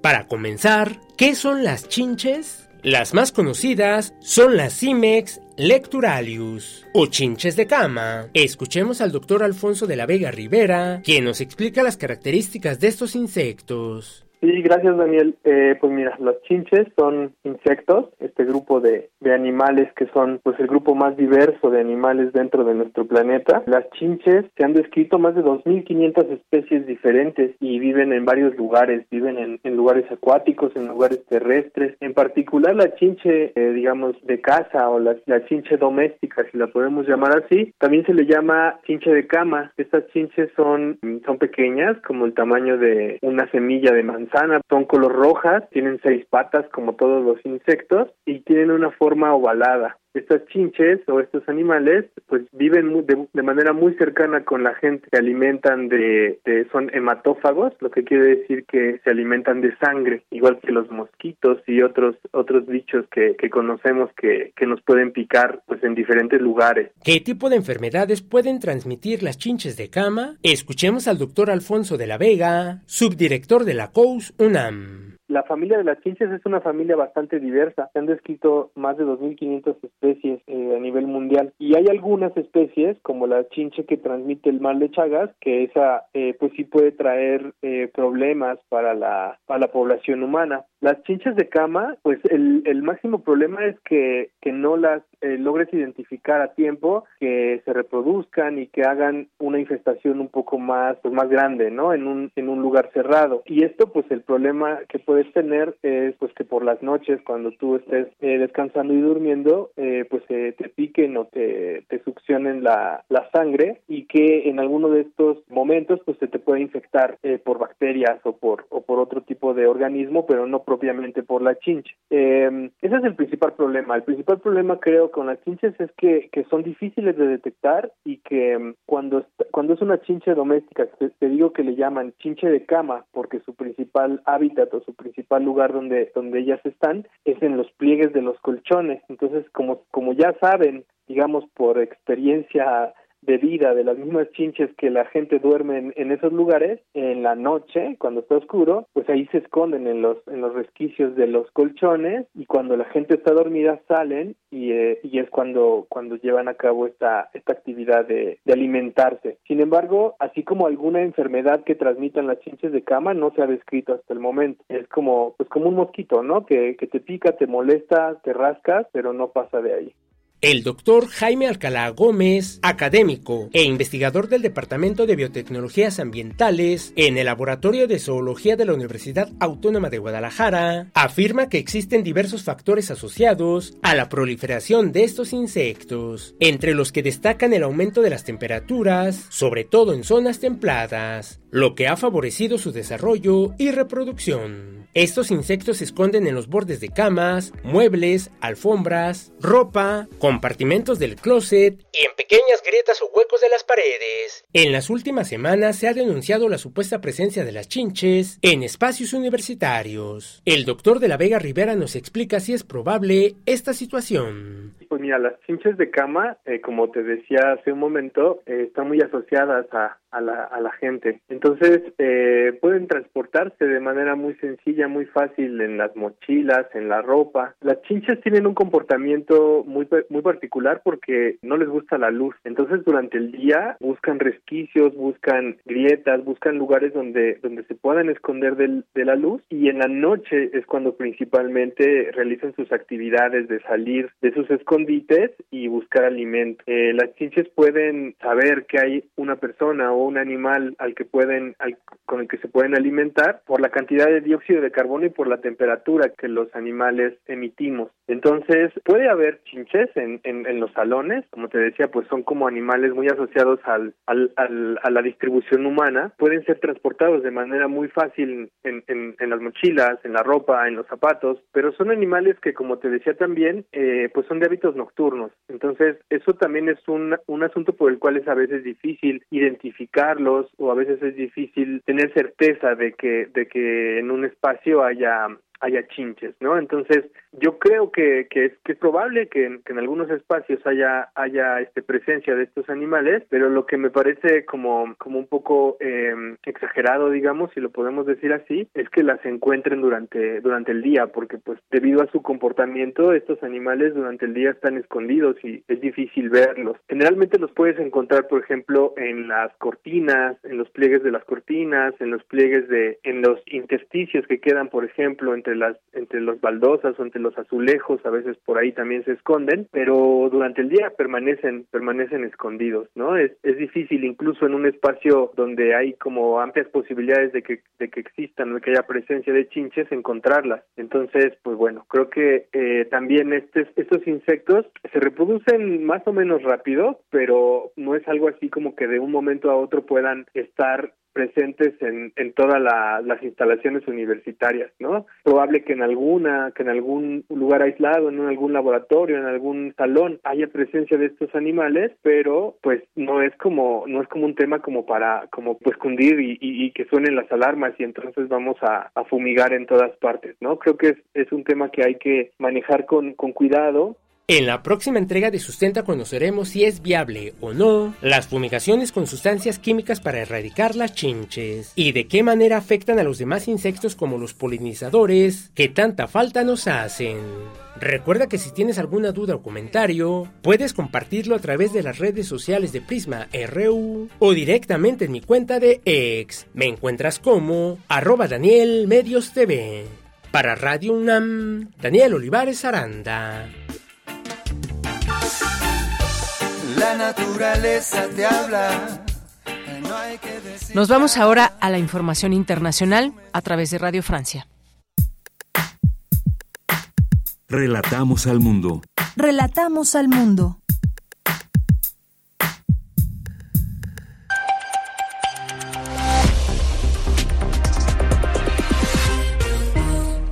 Bienvenidos al flash informativo de Radio Francia Internacional, 4 de la tarde en París de este miércoles 18 de octubre. En los controles nos acompaña Mathieu Leroy. Noticias. Paola Ariza. Indignación de la comunidad internacional por la muerte de al menos 471 personas en el bombardeo del hospital Al-Ali en la franja de Gaza, según datos del Ministerio de Salud del gobierno de Hamas, que controla este territorio palestino. El movimiento islamista palestino Hamas culpa a Israel del bombardeo ocurrido la noche del martes, mientras que el Estado hebreo acusa a la Yihad Islámica, otra organización islamista armada en Gaza, que niega su implicación. We will continue to have Israel's back as you work to defend your people. Continuaremos eh, respaldando a Israel mientras trabaja para defender a su pueblo. Seguiremos trabajando con ustedes y nuestros socios en toda la región para evitar más tragedias de civiles inocentes. Eran las palabras del presidente estadounidense Joe Biden, quien se encuentra de visita en Tel Aviv, expresando su inquebrantable apoyo a Israel. En esa misma línea, el primer ministro israelí Benjamin Netanyahu respondió que su país hará todo lo posible para evitar la muerte de civiles en la guerra que lleva a cabo contra el grupo islamista palestino Hamas. Desde el pasado 7 de octubre, cuando estalló la guerra, al menos 3.478 palestinos han muerto en la franja de Gaza, según el Ministerio de Salud palestino. Cientos de palestinos se manifestaron nuevamente en Cisjordania en apoyo de Gaza al día siguiente de similares protestas que generaron enfrentamientos con las fuerzas de seguridad. Los manifestantes piden el fin del apoyo a Israel por parte de Estados Unidos. Otras protestas ah, también han tenido lugar en Líbano, Túnez, Jordania, Siria y Libia tras el mortífero ataque del hospital Al-Ali en Gaza. En Francia, seis aeropuertos fueron evacuados esta mañana por amenazas de atentados recibidas por correo electrónico, según indicó la policía. Los terminales aéreos afectados fueron los de Lille, Lyon, Nantes, Niza, Toulouse y Beauvais. Recordemos que Francia se encuentra en alerta de emergencia de atentado tras el asesinato el viernes de un profesor en un ataque islamista y desde entonces se han multiplicado las amenazas de bomba. La militante ecologista sueca Greta Thunberg fue inculpada por alteración del orden público junto a otras 25 personas tras ser detenida este martes durante una protesta en Londres, informó la policía. La joven de 20 años fue puesta en libertad bajo supervisión judicial y deberá comparecer ante un tribunal el 15 de noviembre. Las manifestaciones se dieron en el marco de una conferencia de la industria del petróleo y del gas en la capital inglesa. Y hasta aquí las noticias en RFI. Queremos escuchar tu voz. Síguenos en nuestras redes sociales. En Facebook como Prisma RU y en Twitter como arroba PrismaRU. Bien, pues ya escuchábamos ahí en RFI manifestaciones en muchas partes del mundo. Vamos ahora a otro tema, también tema, un tema internacional que tiene que ver con las elecciones de Ecuador. Daniel Novoa derrotó a Luisa González y se habla de que el correísmo volvió a perder en las urnas. Eh, pues bueno, finalmente están ya estos resultados. Pero ¿quién es Daniel Novoa? Además de, pues, el presidente electo muy joven, 35 años, quien dijo que, pues bueno, luego, luego se pondrá a trabajar. Eh, ¿Qué implica el que haya eh, ganado este, como se le llama outsider millonario frente al izquierdismo que representaba Luisa González. Hemos invitado a la doctora Silvia Soriano, ella es investigadora del Centro de Investigaciones sobre América Latina y el Caribe y sus líneas de investigación, movimientos sociales, cuestión indígena, perspectiva de género y memoria y testimonio. Doctora, bienvenida, buenas tardes. Buenas tardes, mira un gusto como siempre. El gusto es mío, doctora. Pues cuéntenos cuál es su opinión en torno a las elecciones de Ecuador. ¿Es algo que ya se esperaba? ¿Fue sorpresa? ¿Quién es Daniel Novoa? ¿Y cuál será o cómo podemos imaginar este eh, futuro cercano para Ecuador?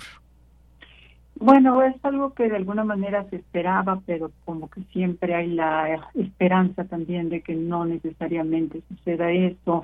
Algo que se ha notado en las últimas elecciones es que el correísmo ya no tiene manera de avanzar, o sea, sigue quedándose en, un treinta y tantos por ciento y sigue sin tener el apoyo que esperaban.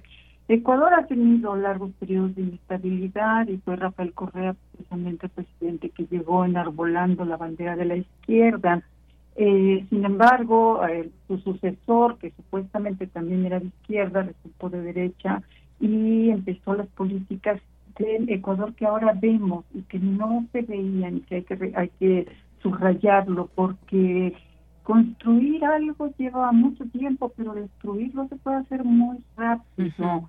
Ahora pienso que los electores ecuatorianos decidieron entre un empresario que sale, pues de alguna manera corrido, que es Guillermo Lazo, un, un banquero, un banquero fundamentalmente de derecha, que también derrotó al candidato correísta, y ahora este, este empresario, especialmente muy joven, que de alguna manera apeló a los sectores jóvenes para, para votar por él y que, bueno, no con mucha diferencia, pero finalmente se impone.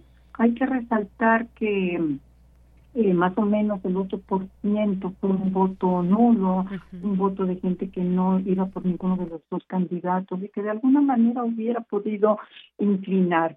¿Qué podemos esperar? Pienso yo que los presagios no son buenos, o sea, seguramente como todo candidato de derecha y como empresario y con esa mentalidad va a impulsar una mayor flexibilidad laboral, va a hablar de austeridad, pero la austeridad va a venir a impactar a los sectores más populares, seguramente va a, continuar con políticas de privatización. Hay que considerar que va a estar solo, solo 18 meses que pueden ser suficientes, pero porque él está solamente cumpliendo el periodo del anterior que no lo, no lo concluyó. ¿Qué tenían en común Luisa González y Novoa? Que ambos finalmente apuestan por la, el extractivismo. Y eso también le restó votos a la candidata de izquierda. Además de que tampoco fue muy sólida su postura para hablar de las, las cuestiones que atañen a las mujeres. Entonces, muchas mujeres tampoco se vieron identificadas con ella.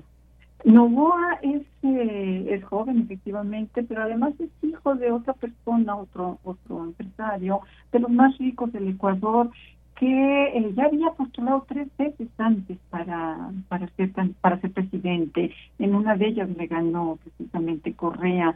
Entonces eh, también había pasado la segunda vuelta. Entonces, bueno, no es un escenario muy halagüeño, digamos. Yo creo que la violencia que que se ha enquistado en el país en los últimos años y que además lo podemos constatar claramente con la crisis carcelaria se va a incrementar y que la justicia suele ser bastante ausente en nuestros países. En el caso del candidato asesinado, que también era de derecha, y aquellas personas que se detuvo y que estaban eh, bajo la custodia del Estado, fueron ya siete asesinados, entonces, bueno, de esos magnicidios sin, sin respuesta. Así es. Bueno, pues esta es lo es un panorama ahí importante que queremos abordar luego de conocerse este este triunfo y bueno, pues también algo que muy importante de lo que se habla en muchos medios es justamente el tema del correísmo, Rafael Correa y bueno, pues eh, esa figura también importante en este país, eh, pues ya usted nos contó, no pueden ser quizás muy halagüeñas las el futuro para Ecuador, ya lo veremos, pero esta figura también que queda, digamos, de lado, cómo van cambiando también las sociedades en este sentido, doctora. Es cierto, también, eh, bueno, Rafael Correa cometió algunas, tuvo muchos aciertos, evidentemente, tiene una base social fuerte, pero cometió creo que un error muy grave, fue distanciarse del movimiento indígena, que es un actor muy importante en Ecuador, a diferencia de otros países, en Ecuador tiene un gran peso con altas y bajas, evidentemente, con cualquier proceso, pero Rafael Correa se distanció de este movimiento social. Y en las elecciones anteriores sí se habló de no votar por el candidato correísta, sin embargo, en esta ocasión no se, no se descalificó, pero eso no hace que la gente olvide los agravios que eh, Correa les dejó.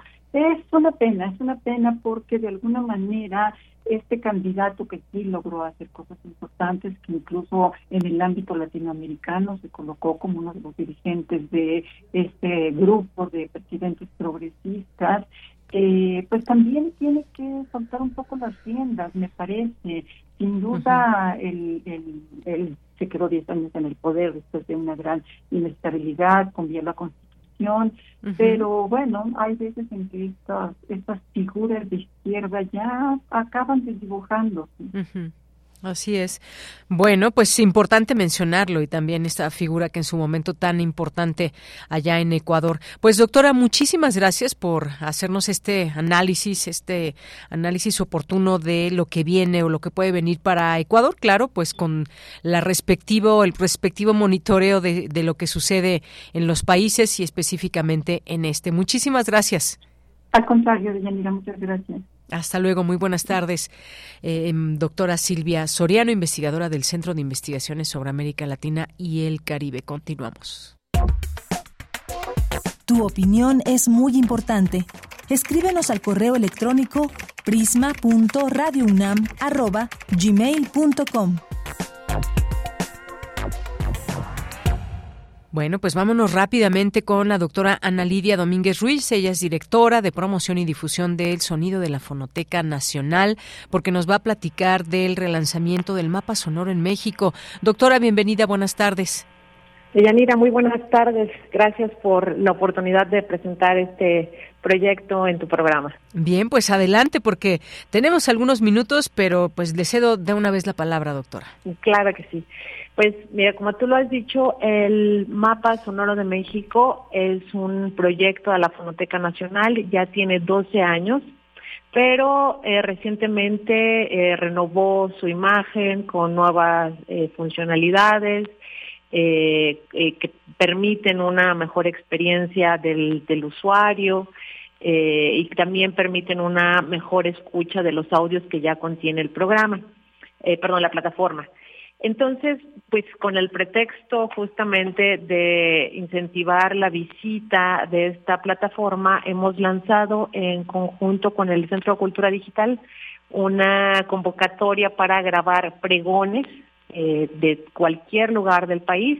Digamos que en, la, en el mapa sonoro uno puede subir cualquier eh, sonido que a la gente le parezca representativo o emblemático de un determinado lugar eh, y eso puede seguir ocurriendo, pero ahorita el pretexto son los pregones, eh, justamente para incentivar a, a usar y a recorrer esta nueva plataforma.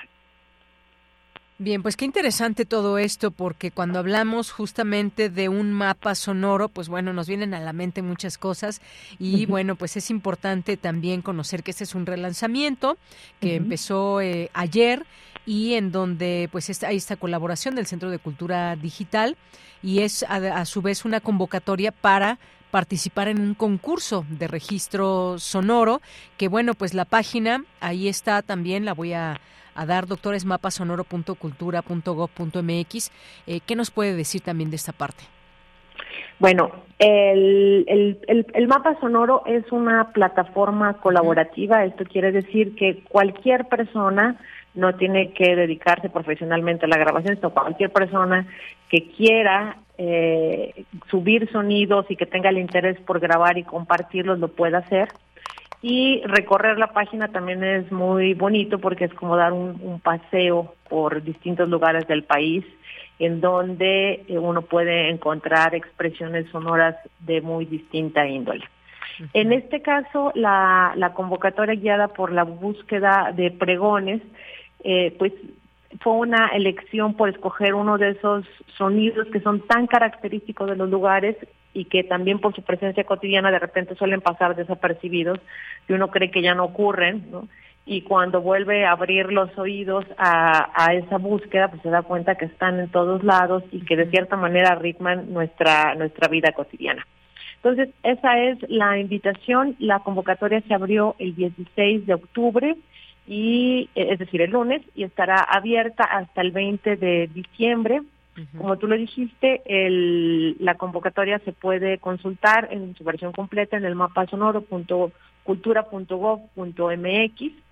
Y una cosa que es importante mencionar eh, es la colaboración del Centro de Cultura Digital, porque una de las nuevas funcionalidades de este mapa sonoro es la licencia de Creative Commons. Es decir, que eh, las personas ahora van a poder también descargar sonidos y compartirlos dando su respectivo crédito a los autores como una de las estrategias que tanto el CCD como la Fonoteca Nacional han concebido para eh, promover el acceso abierto al conocimiento. Entonces, esta particularidad eh, permite a la gente entrar a este archivo, que es un archivo colectivo que se ha construido a través del tiempo y con, con la participación de, muchas personas, de, eh, habitantes de este país. Eh, ahora también se van a poder extraer esos sonidos de este archivo colectivo, bueno, para para el uso de, de la gente. Muy bien. Pues doctora Ana Lidia Domínguez Ruiz, muchas gracias por estar aquí y platicarnos de este mapa sonoro de México. Muchas gracias. Muchas gracias, Deyanira. Eh, bueno, pues entran a la, a la página del mapa, ahí viene la convocatoria y teléfonos y direcciones de contacto por si tuvieran alguna duda. Claro que sí. Muchas gracias y hasta luego. Gracias, buenas tardes. Muy buenas tardes. Nos vamos ahora a la sección de Ciencia Real con Dulce García.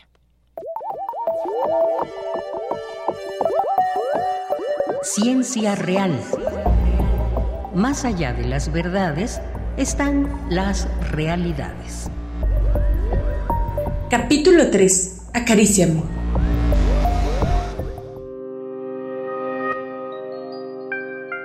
Con minúscula y ruda sapiencia, yo, ácaro vivo, viajando me sostengo de una pista generacional.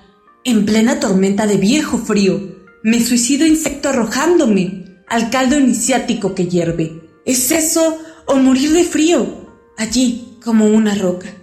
Respiro sin emitir sonido, ni expansión, ni contracción. Rocío Laria. Saludo con mucho gusto al auditorio de Prisma RU. Este mes les he estado hablando sobre los parásitos y hoy le toca el turno a los ácaros parásitos. Se habla mucho de estos animalitos, pero ¿sabemos cómo son? ¿Cómo convivimos con ellos? El doctor Ricardo Paredes León, académico del Instituto de Biología de la UNAM, sí que lo sabe. Él nos platica un poco acerca de esto. Vamos a escucharlo. Los ácaros son arácnidos, son artrópodos, pertenecen a la clase arácnida y se diferencian del resto de los arácnidos, es decir, de los alacranes, de las arañas y de muchos otros, en que tienen una gran variedad de hábitos alimenticios a diferencia de los, de los otros arácnidos que solo son depredadores, tienen que cazar. Eh, tienen un tamaño reducido, la mayoría son microscópicos y presentan diferentes tipos de simbiosis, es decir, pueden ser depredadores, pueden ser parásitos, pueden ser comensales, etc. Además, presentan eh, grandes variaciones en el ciclo de vida y tienen gran importancia en los ecosistemas. Algunas especies tienen importancia médica y otras importancia agrícola, entre otros. Y los ácaros ocupan prácticamente todos estos hábitats, el mar, eh, los sistemas dulceacuícolas, obviamente los ambientes terrestres, el dosel arbóreo, las montañas, etc. Dentro de estas eh, que establecen, eh, la principal es el parasitismo y en general es el tipo de simbiosis más común en la naturaleza. Se calcula que más del 50% de las especies son parásitas. algunos ácaros son parásitos de invertebrados, algunos son parásitos de vertebrados grandes como este eh, tapir y, por ejemplo, ácaros parásitos de murciélagos, en donde se representan varios grupos eh, muchos de ellos son específicos eh, a sus huéspedes. Puede haber eh, ácaros parásitos temporales, ácaros parásitos permanentes, ácaros parásitos que pasan solamente una fase de su ciclo de vida. hay muchas modificaciones en el parasitismo. Un poquito para ubicarnos filogenéticamente, los ácaros forman o están formados por dos grandes grupos que nosotros los acarólogos eh, les llamamos superórdenes y se conocen como parasitiformes y los acariformes. Bueno, estos son los ácaros. En esta hipótesis filogenética eh, aparecen como un grupo monofilético, sin embargo, eh, en la actualidad hay trabajos recientes y algunos más clásicos en donde los ácaros no se representan como o no se recuperan como un grupo monofilético. Entonces, desde ahí tenemos bastantes complicaciones en la historia del grupo. Y bueno, ¿qué tanto se sabe de los ácaros? ¿Qué tanto se les ha estudiado? El doctor Ricardo Paredes nos habla del registro de especies de los ácaros. Hay 540 familias, más o menos hay unas 60.000 especies, y bueno, el parasitismo ha surgido en ambos linajes, en diferentes grupos de parasitiformes y en diferentes grupos de acariformes un poquito de la acarología en México. Uno de los primeros en interesarse por la fauna de ácaros en México fue eh, doctor Alfredo Duget, quien publicó 12 especies, de las cuales desafortunadamente no tenemos registro de la colección Duget. Parece, la estamos rastreando, eh, tenemos ahí alguna pista, pero bueno, eh, tenemos que ahondar en ese tema. Otra, otro personaje muy importante fue la doctora Anita Hoffman, quien eh, a lo largo de su trayectoria eh, añadió a la fauna de México 60 especies eh, nuevas, bueno, las describió como nuevas, y 8 géneros. La colección Anita Hoffman, bueno, ella se encargó de recopilar, de formar esta, esta colección en, en laminillas microscópicas también en algunos lotes de frascos con alcohol y dieron lugar a lo que ahora es la Colección Nacional de Ácaros aquí en el Instituto de Biología. La, doctora Hoffman pues tuvo esa visión de, preservar esta colección, además de su hemeroteca que contiene eh, pues las principales revistas de acarología y afortunadamente eh, se encuentra resguardada en el instituto y ese eh, fue un gran aporte para la, la, carología. La doctora Hoffman es pionera de la carología en, América Latina, no solo en México, fundó dos laboratorios de acarología. Desafortunadamente, no solo en México, sino en general en todo el mundo, la carología ha ido en declive. Tuvo sus años muy fructíferos en cuanto a, a investigaciones pero en la actualidad pues son pocos los especialistas y sobre todo en taxonomía son, son pocos. ¿no? Y bueno, de esas 60.000 especies que hay en el mundo, o al menos reconocidas, en México ocurren un poquito más de 3.000 de 270 familias, lo que representa un 5.1% de la diversidad mundial. En la colección nacional de ácaros hay aproximadamente 70.000 ejemplares depositados. 2.220 ejemplares representan tipos de 323 especies. Estos ejemplares aproximadamente representan 1.900 especies de estas 3.000 que hay en México. Y bueno, este material, estas 1.900 especies, representan aproximadamente el 62% de la carofauna mexicana. Y aunque no lo crean, los ácaros también están en riesgo. ¿Cuáles son esos riesgos? ¿Cómo afectan a otras áreas de nuestro entorno? Escuchemos nuevamente al doctor Ricardo Paredes. En los últimos años, por la especificidad de huésped que algunos presentan, pueden estar en alguna categoría de riesgo precisamente al estar sus huéspedes principales también en riesgo, lo que se conoce como coextinción. ¿Cómo afecta el cambio climático a los ectoparásitos en términos de su distribución y cargas parasitarias? ¿Se ven beneficiados o se ven afectados? Eh, con estos grupos de, por ejemplo, estos eh, que son parasitiformes, uno de los dos linajes, que los encontramos parasitando serpientes en un herpetario. Este fue el tema de uno de mis estudiantes de la Facultad de Medicina Veterinaria y Zootecnia de la UNAM y se dedicó a identificarlos, a controlar ese brote parasitario y a describir. Bueno, él continúa porque lo que está describiendo son estadios que no se conocían, solo se conoce la hembra, está describiendo el resto de los estadios. Y pues sobre los ácaros podemos seguir platicando mucho todavía, pero por lo pronto los dejo con esta probadita. Espero que les haya gustado esta información. La siguiente semana le toca el turno a las garrapatas. Por lo pronto me despido, agradezco mucho su atención. Los dejo con una frase con Deyanira Morán y le deseo que tenga muy buena tarde. No se puede enseñar nada a un hombre, solo se le puede ayudar a descubrirse a sí mismo. Galileo Galilei Cultura RU.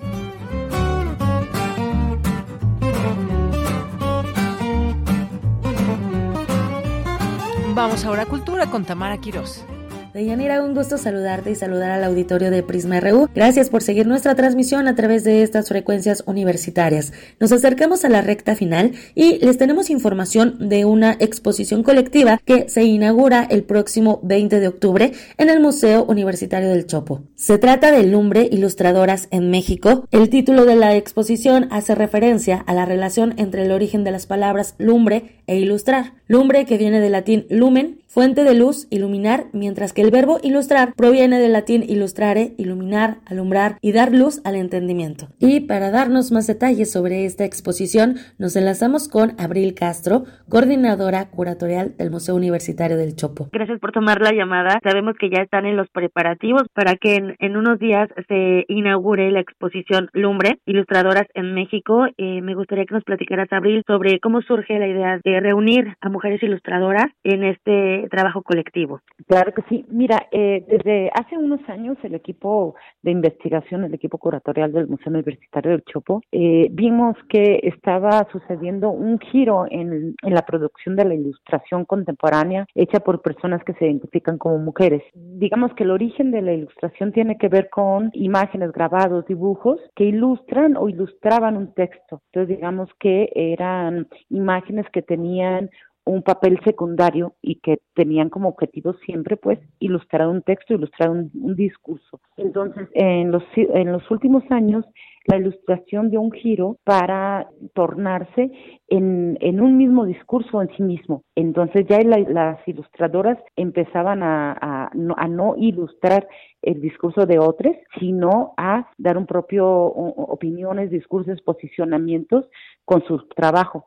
Entonces nos pareció importante hacer una, una soma, una investigación sobre qué estaba pasando en ello y por eso decidimos desde el, desde el museo desde el museo hacer esta investigación. Entonces nos dimos cuenta que hay una producción súper amplia de ilustradoras entre, digamos, los 25 y los 40 y muchos, eh, haciendo este tipo de obra. Entonces fue como decidimos reunirla para, para presentarla en esta exposición. Excelente. Abril, platícanos un poco de las participantes. Digo, son 35 participantes en esta exposición. Ahora que, que mencionas esto de, de los giros, pues vemos que hay ilustradoras que se dedican al cómic, a la autoedición, pero también ilustradoras no solamente de libros o de murales, ¿no? Sino también aquellas que están en redes sociodigitales y en otros materiales como incluso la cerámica, el barro o la arcilla. Sí, justo eh, analizando la, la producción contemporánea, lo que vimos es que también está sucediendo un desbordamiento de la propia ilustración. Entonces nos interesó mucho integrar el trabajo de ilustradoras, de artistas, que se están tomando esa licencia poética de desbordar límites. Entonces, eh, la exposición integra justo eh, artistas que están trabajando con textiles, que están trabajando con cerámica, que están trabajando incluso con tatuaje, ¿no? Que, que trasladan ya la, sus trabajos digitales, digamos, a la piel. Pero también ilustradoras que eh, se van más cercanas hacia las artes plásticas, digamos, con utilizando incluso óleos, acuarelas en, para, para sus trabajos de ilustración. Eh, quisimos hacer como un, asomo lo más amplio posible. Siempre es difícil cuando se hacen estos esfuerzos porque, porque digamos, una, expo una exposición una investigación no puede ser totalizadora. ¿no? Eh, México es un país muy amplio y afortunadamente la producción artística del, lo es también. Entonces hicimos un, un esfuerzo por incluir la mayor cantidad de trabajo y de propuestas en ilustración, pero siempre es difícil, digamos, hay, hay siempre en el camino hay, hay cosas que suceden, como por ejemplo que una ilustradora que queremos incluir su trabajo, pues acaba de perder su disco duro y no hay manera de recuperar el material, ¿no? O ilustradoras que están fuera de la, por compromisos profesionales están fuera de la ciudad y no pueden participar. Entonces, o ilustradoras que digamos su producción quizá no no no nos es tan cercana en el momento para poder incluirles. Entonces, digamos que siempre nosotros partimos desde el, el, el, posicionamiento que si bien hay un esfuerzo de inclusión, no podemos decir que sea eh, una, una exposición totalizadora. No son todas las que están produciendo, eh, pero siempre eso es muy difícil, ¿no?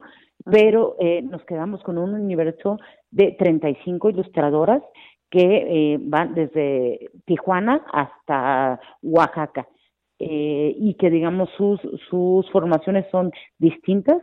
Y eh, lo que sí las une es que se están interesando por hablar de temas que van desde, si lo pensamos como un, un círculo concéntrico, desde lo muy íntimo, que, que podría ser la preocupación por la salud mental, por la propia salud mental, y son círculos concéntricos que van creciendo, que van pasando también por lo público hasta terminar en lo político y que tiene que ver con trabajos que eh, hacen referencia a la revuelta feminista que también ha, sucedido en, los últimos años. Claro, también Abril, me gustaría pues justo con estos temas que mencionas, nuestros posicionamientos tanto personales como sociales, ¿qué nos puedes compartir en cuanto a la curaduría, no? Hacer también esta selección de obras, ¿cómo fue para ustedes, no? Porque como bien dices, no se puede abarcar eh, un todo, ¿no? Porque no es una exposición totalitaria, pero se trata de, eh, de pues traer esta muestra un tanto, digamos, pues de nuestro país, ¿no? De lo que se está haciendo en este tiempo, ¿no? En estos en estos años. ¿Qué te quedó a ti como como artista, como curadora esta exposición? ¿Qué te ha dejado en cuanto a los posicionamientos y los temas que abordan estas ilustradoras?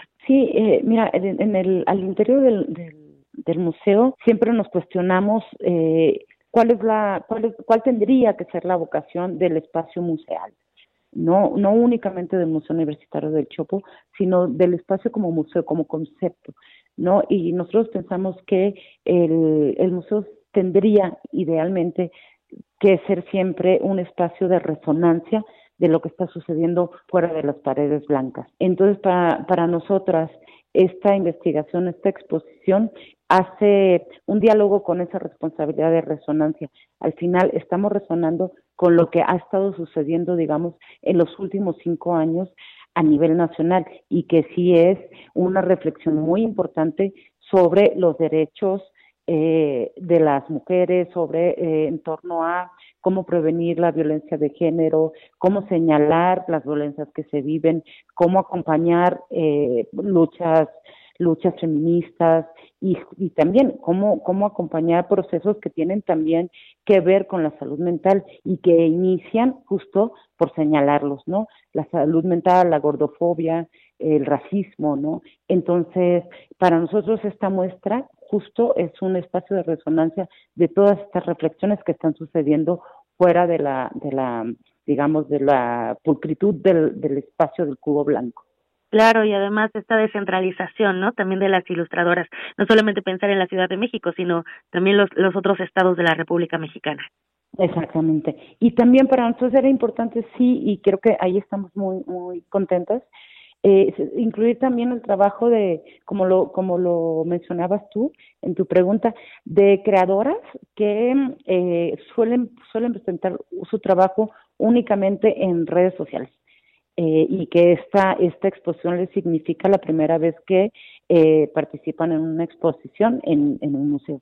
Excelente, pues iremos y hacemos esta invitación a nuestro auditorio Abril, que conozcan este trabajo que están realizando desde el Museo Universitario del Chopo, eh, a que vayan también a, conocer este discurso visual, estas voces, eh, estos espacios, bueno, más bien este espacio donde pues las mujeres tienen la batuta. Y pues nada, te agradezco infinitamente que nos tomes la llamada, eh, nos vemos en la inauguración este viernes 20 de octubre a las 18 horas. Y bueno, por supuesto también que vayan a, a este museo a ver las otras exposiciones que también están ahí disponibles. Sí, claro, justo que señalas eso, comentarles que la exposición la vamos a abrir al público desde las once y media de la mañana. Entonces, el, el, el acto, el momento de encuentro es a las seis de la tarde para, para dialogar con las ilustradoras, para encontrarnos, digamos, el, el, el momento comunitario es ese. Pero como es viernes y hasta las seis de la tarde, si quieren acompañarnos desde las cuatro de la tarde, aquí les esperamos, pueden visitar la exposición y pueden visitar justo todos los otros espacios expositivos que tendremos a, abiertos para, para su deleite. Digamos. Excelente. Ah, bueno, pues entonces ya tenemos la cita desde antes para, para estar ahí en el museo. Y pues nada, Abril Castro, te, te agradezco eh, de verdad que nos tomes la llamada y que nos hayas explicado parte de lo que ha sucedido en esta exposición. Buenísimo, pues nos vemos por acá y eh, estén atentas también al programa público que en breve se publicará en torno a la exposición. Ah, claro, las otras actividades que habrá en torno a esta exposición. Muy bien, pues estaremos al pendiente. Muchas gracias, hasta luego, bonita tarde. Abril Castro es coordinadora curatorial del Museo Universitario del Chopo, Lumbre Ilustradoras en México, exposición colectiva. Estará disponible a partir del 20 de octubre en el Museo Universitario del Chopo. Para más información, recuerden seguir las redes sociodigitales de este recinto universitario. Los encuentran en X como arroba Museo del Chopo. Hasta aquí la información. Que tengan excelente tarde. De Yanira, te regreso los micrófonos. Hasta mañana. Gracias, Tamara. Hasta luego. Nos escuchamos mañana. Ya casi nos vamos. Nos vamos a despedir con algunas informaciones de lo que está sucediendo al momento. Trabajadores del Poder Judicial de la Federación ahora anuncian paro nacional durante este tercer día consecutivo de protestas en la Ciudad de México contra la eliminación de fideicomisos empleados a favor de la medida que será analizada por el sindicato. Eh, ministro Aguilar, pues ya escuchábamos también desde el inicio del programa, defiende los fideicomisos, dice que garantizan retiro adecuado, que son ajenos a cualquier condición que le beneficie a los ministros. Ninguno de ellos tiene que ver con algún servicio, prebenda y mucho menos un privilegio, es lo que dice el ministro Aguilar. Escuchábamos también lo que dice el presidente. Dice pecado y vergüenza defender privilegios de magistrados, ministros y jueces. Lamentable que haya protestas porque es injusto es defender, lo que es injusto es defender privilegios, enfatizó esta mañana en su conferencia en Palacio Nacional. Y bueno, pues desafortunadamente hayan cadáver de migrante en el río Bravo. Alejandro Encinas renunciará a, su cargo ahí en la Secretaría de Gobernación para sumarse al equipo de Claudia Sheinbaum. Bueno, pues lo espero mañana en punto de la una de la tarde con más información. A nombre de todo el equipo, soy de Yanira Morán. Gracias, buenas tardes y buen provecho. Radio UNAM presentó Prisma RU. Una mirada universitaria sobre los acontecimientos actuales. Prisma RU. Relatamos al mundo.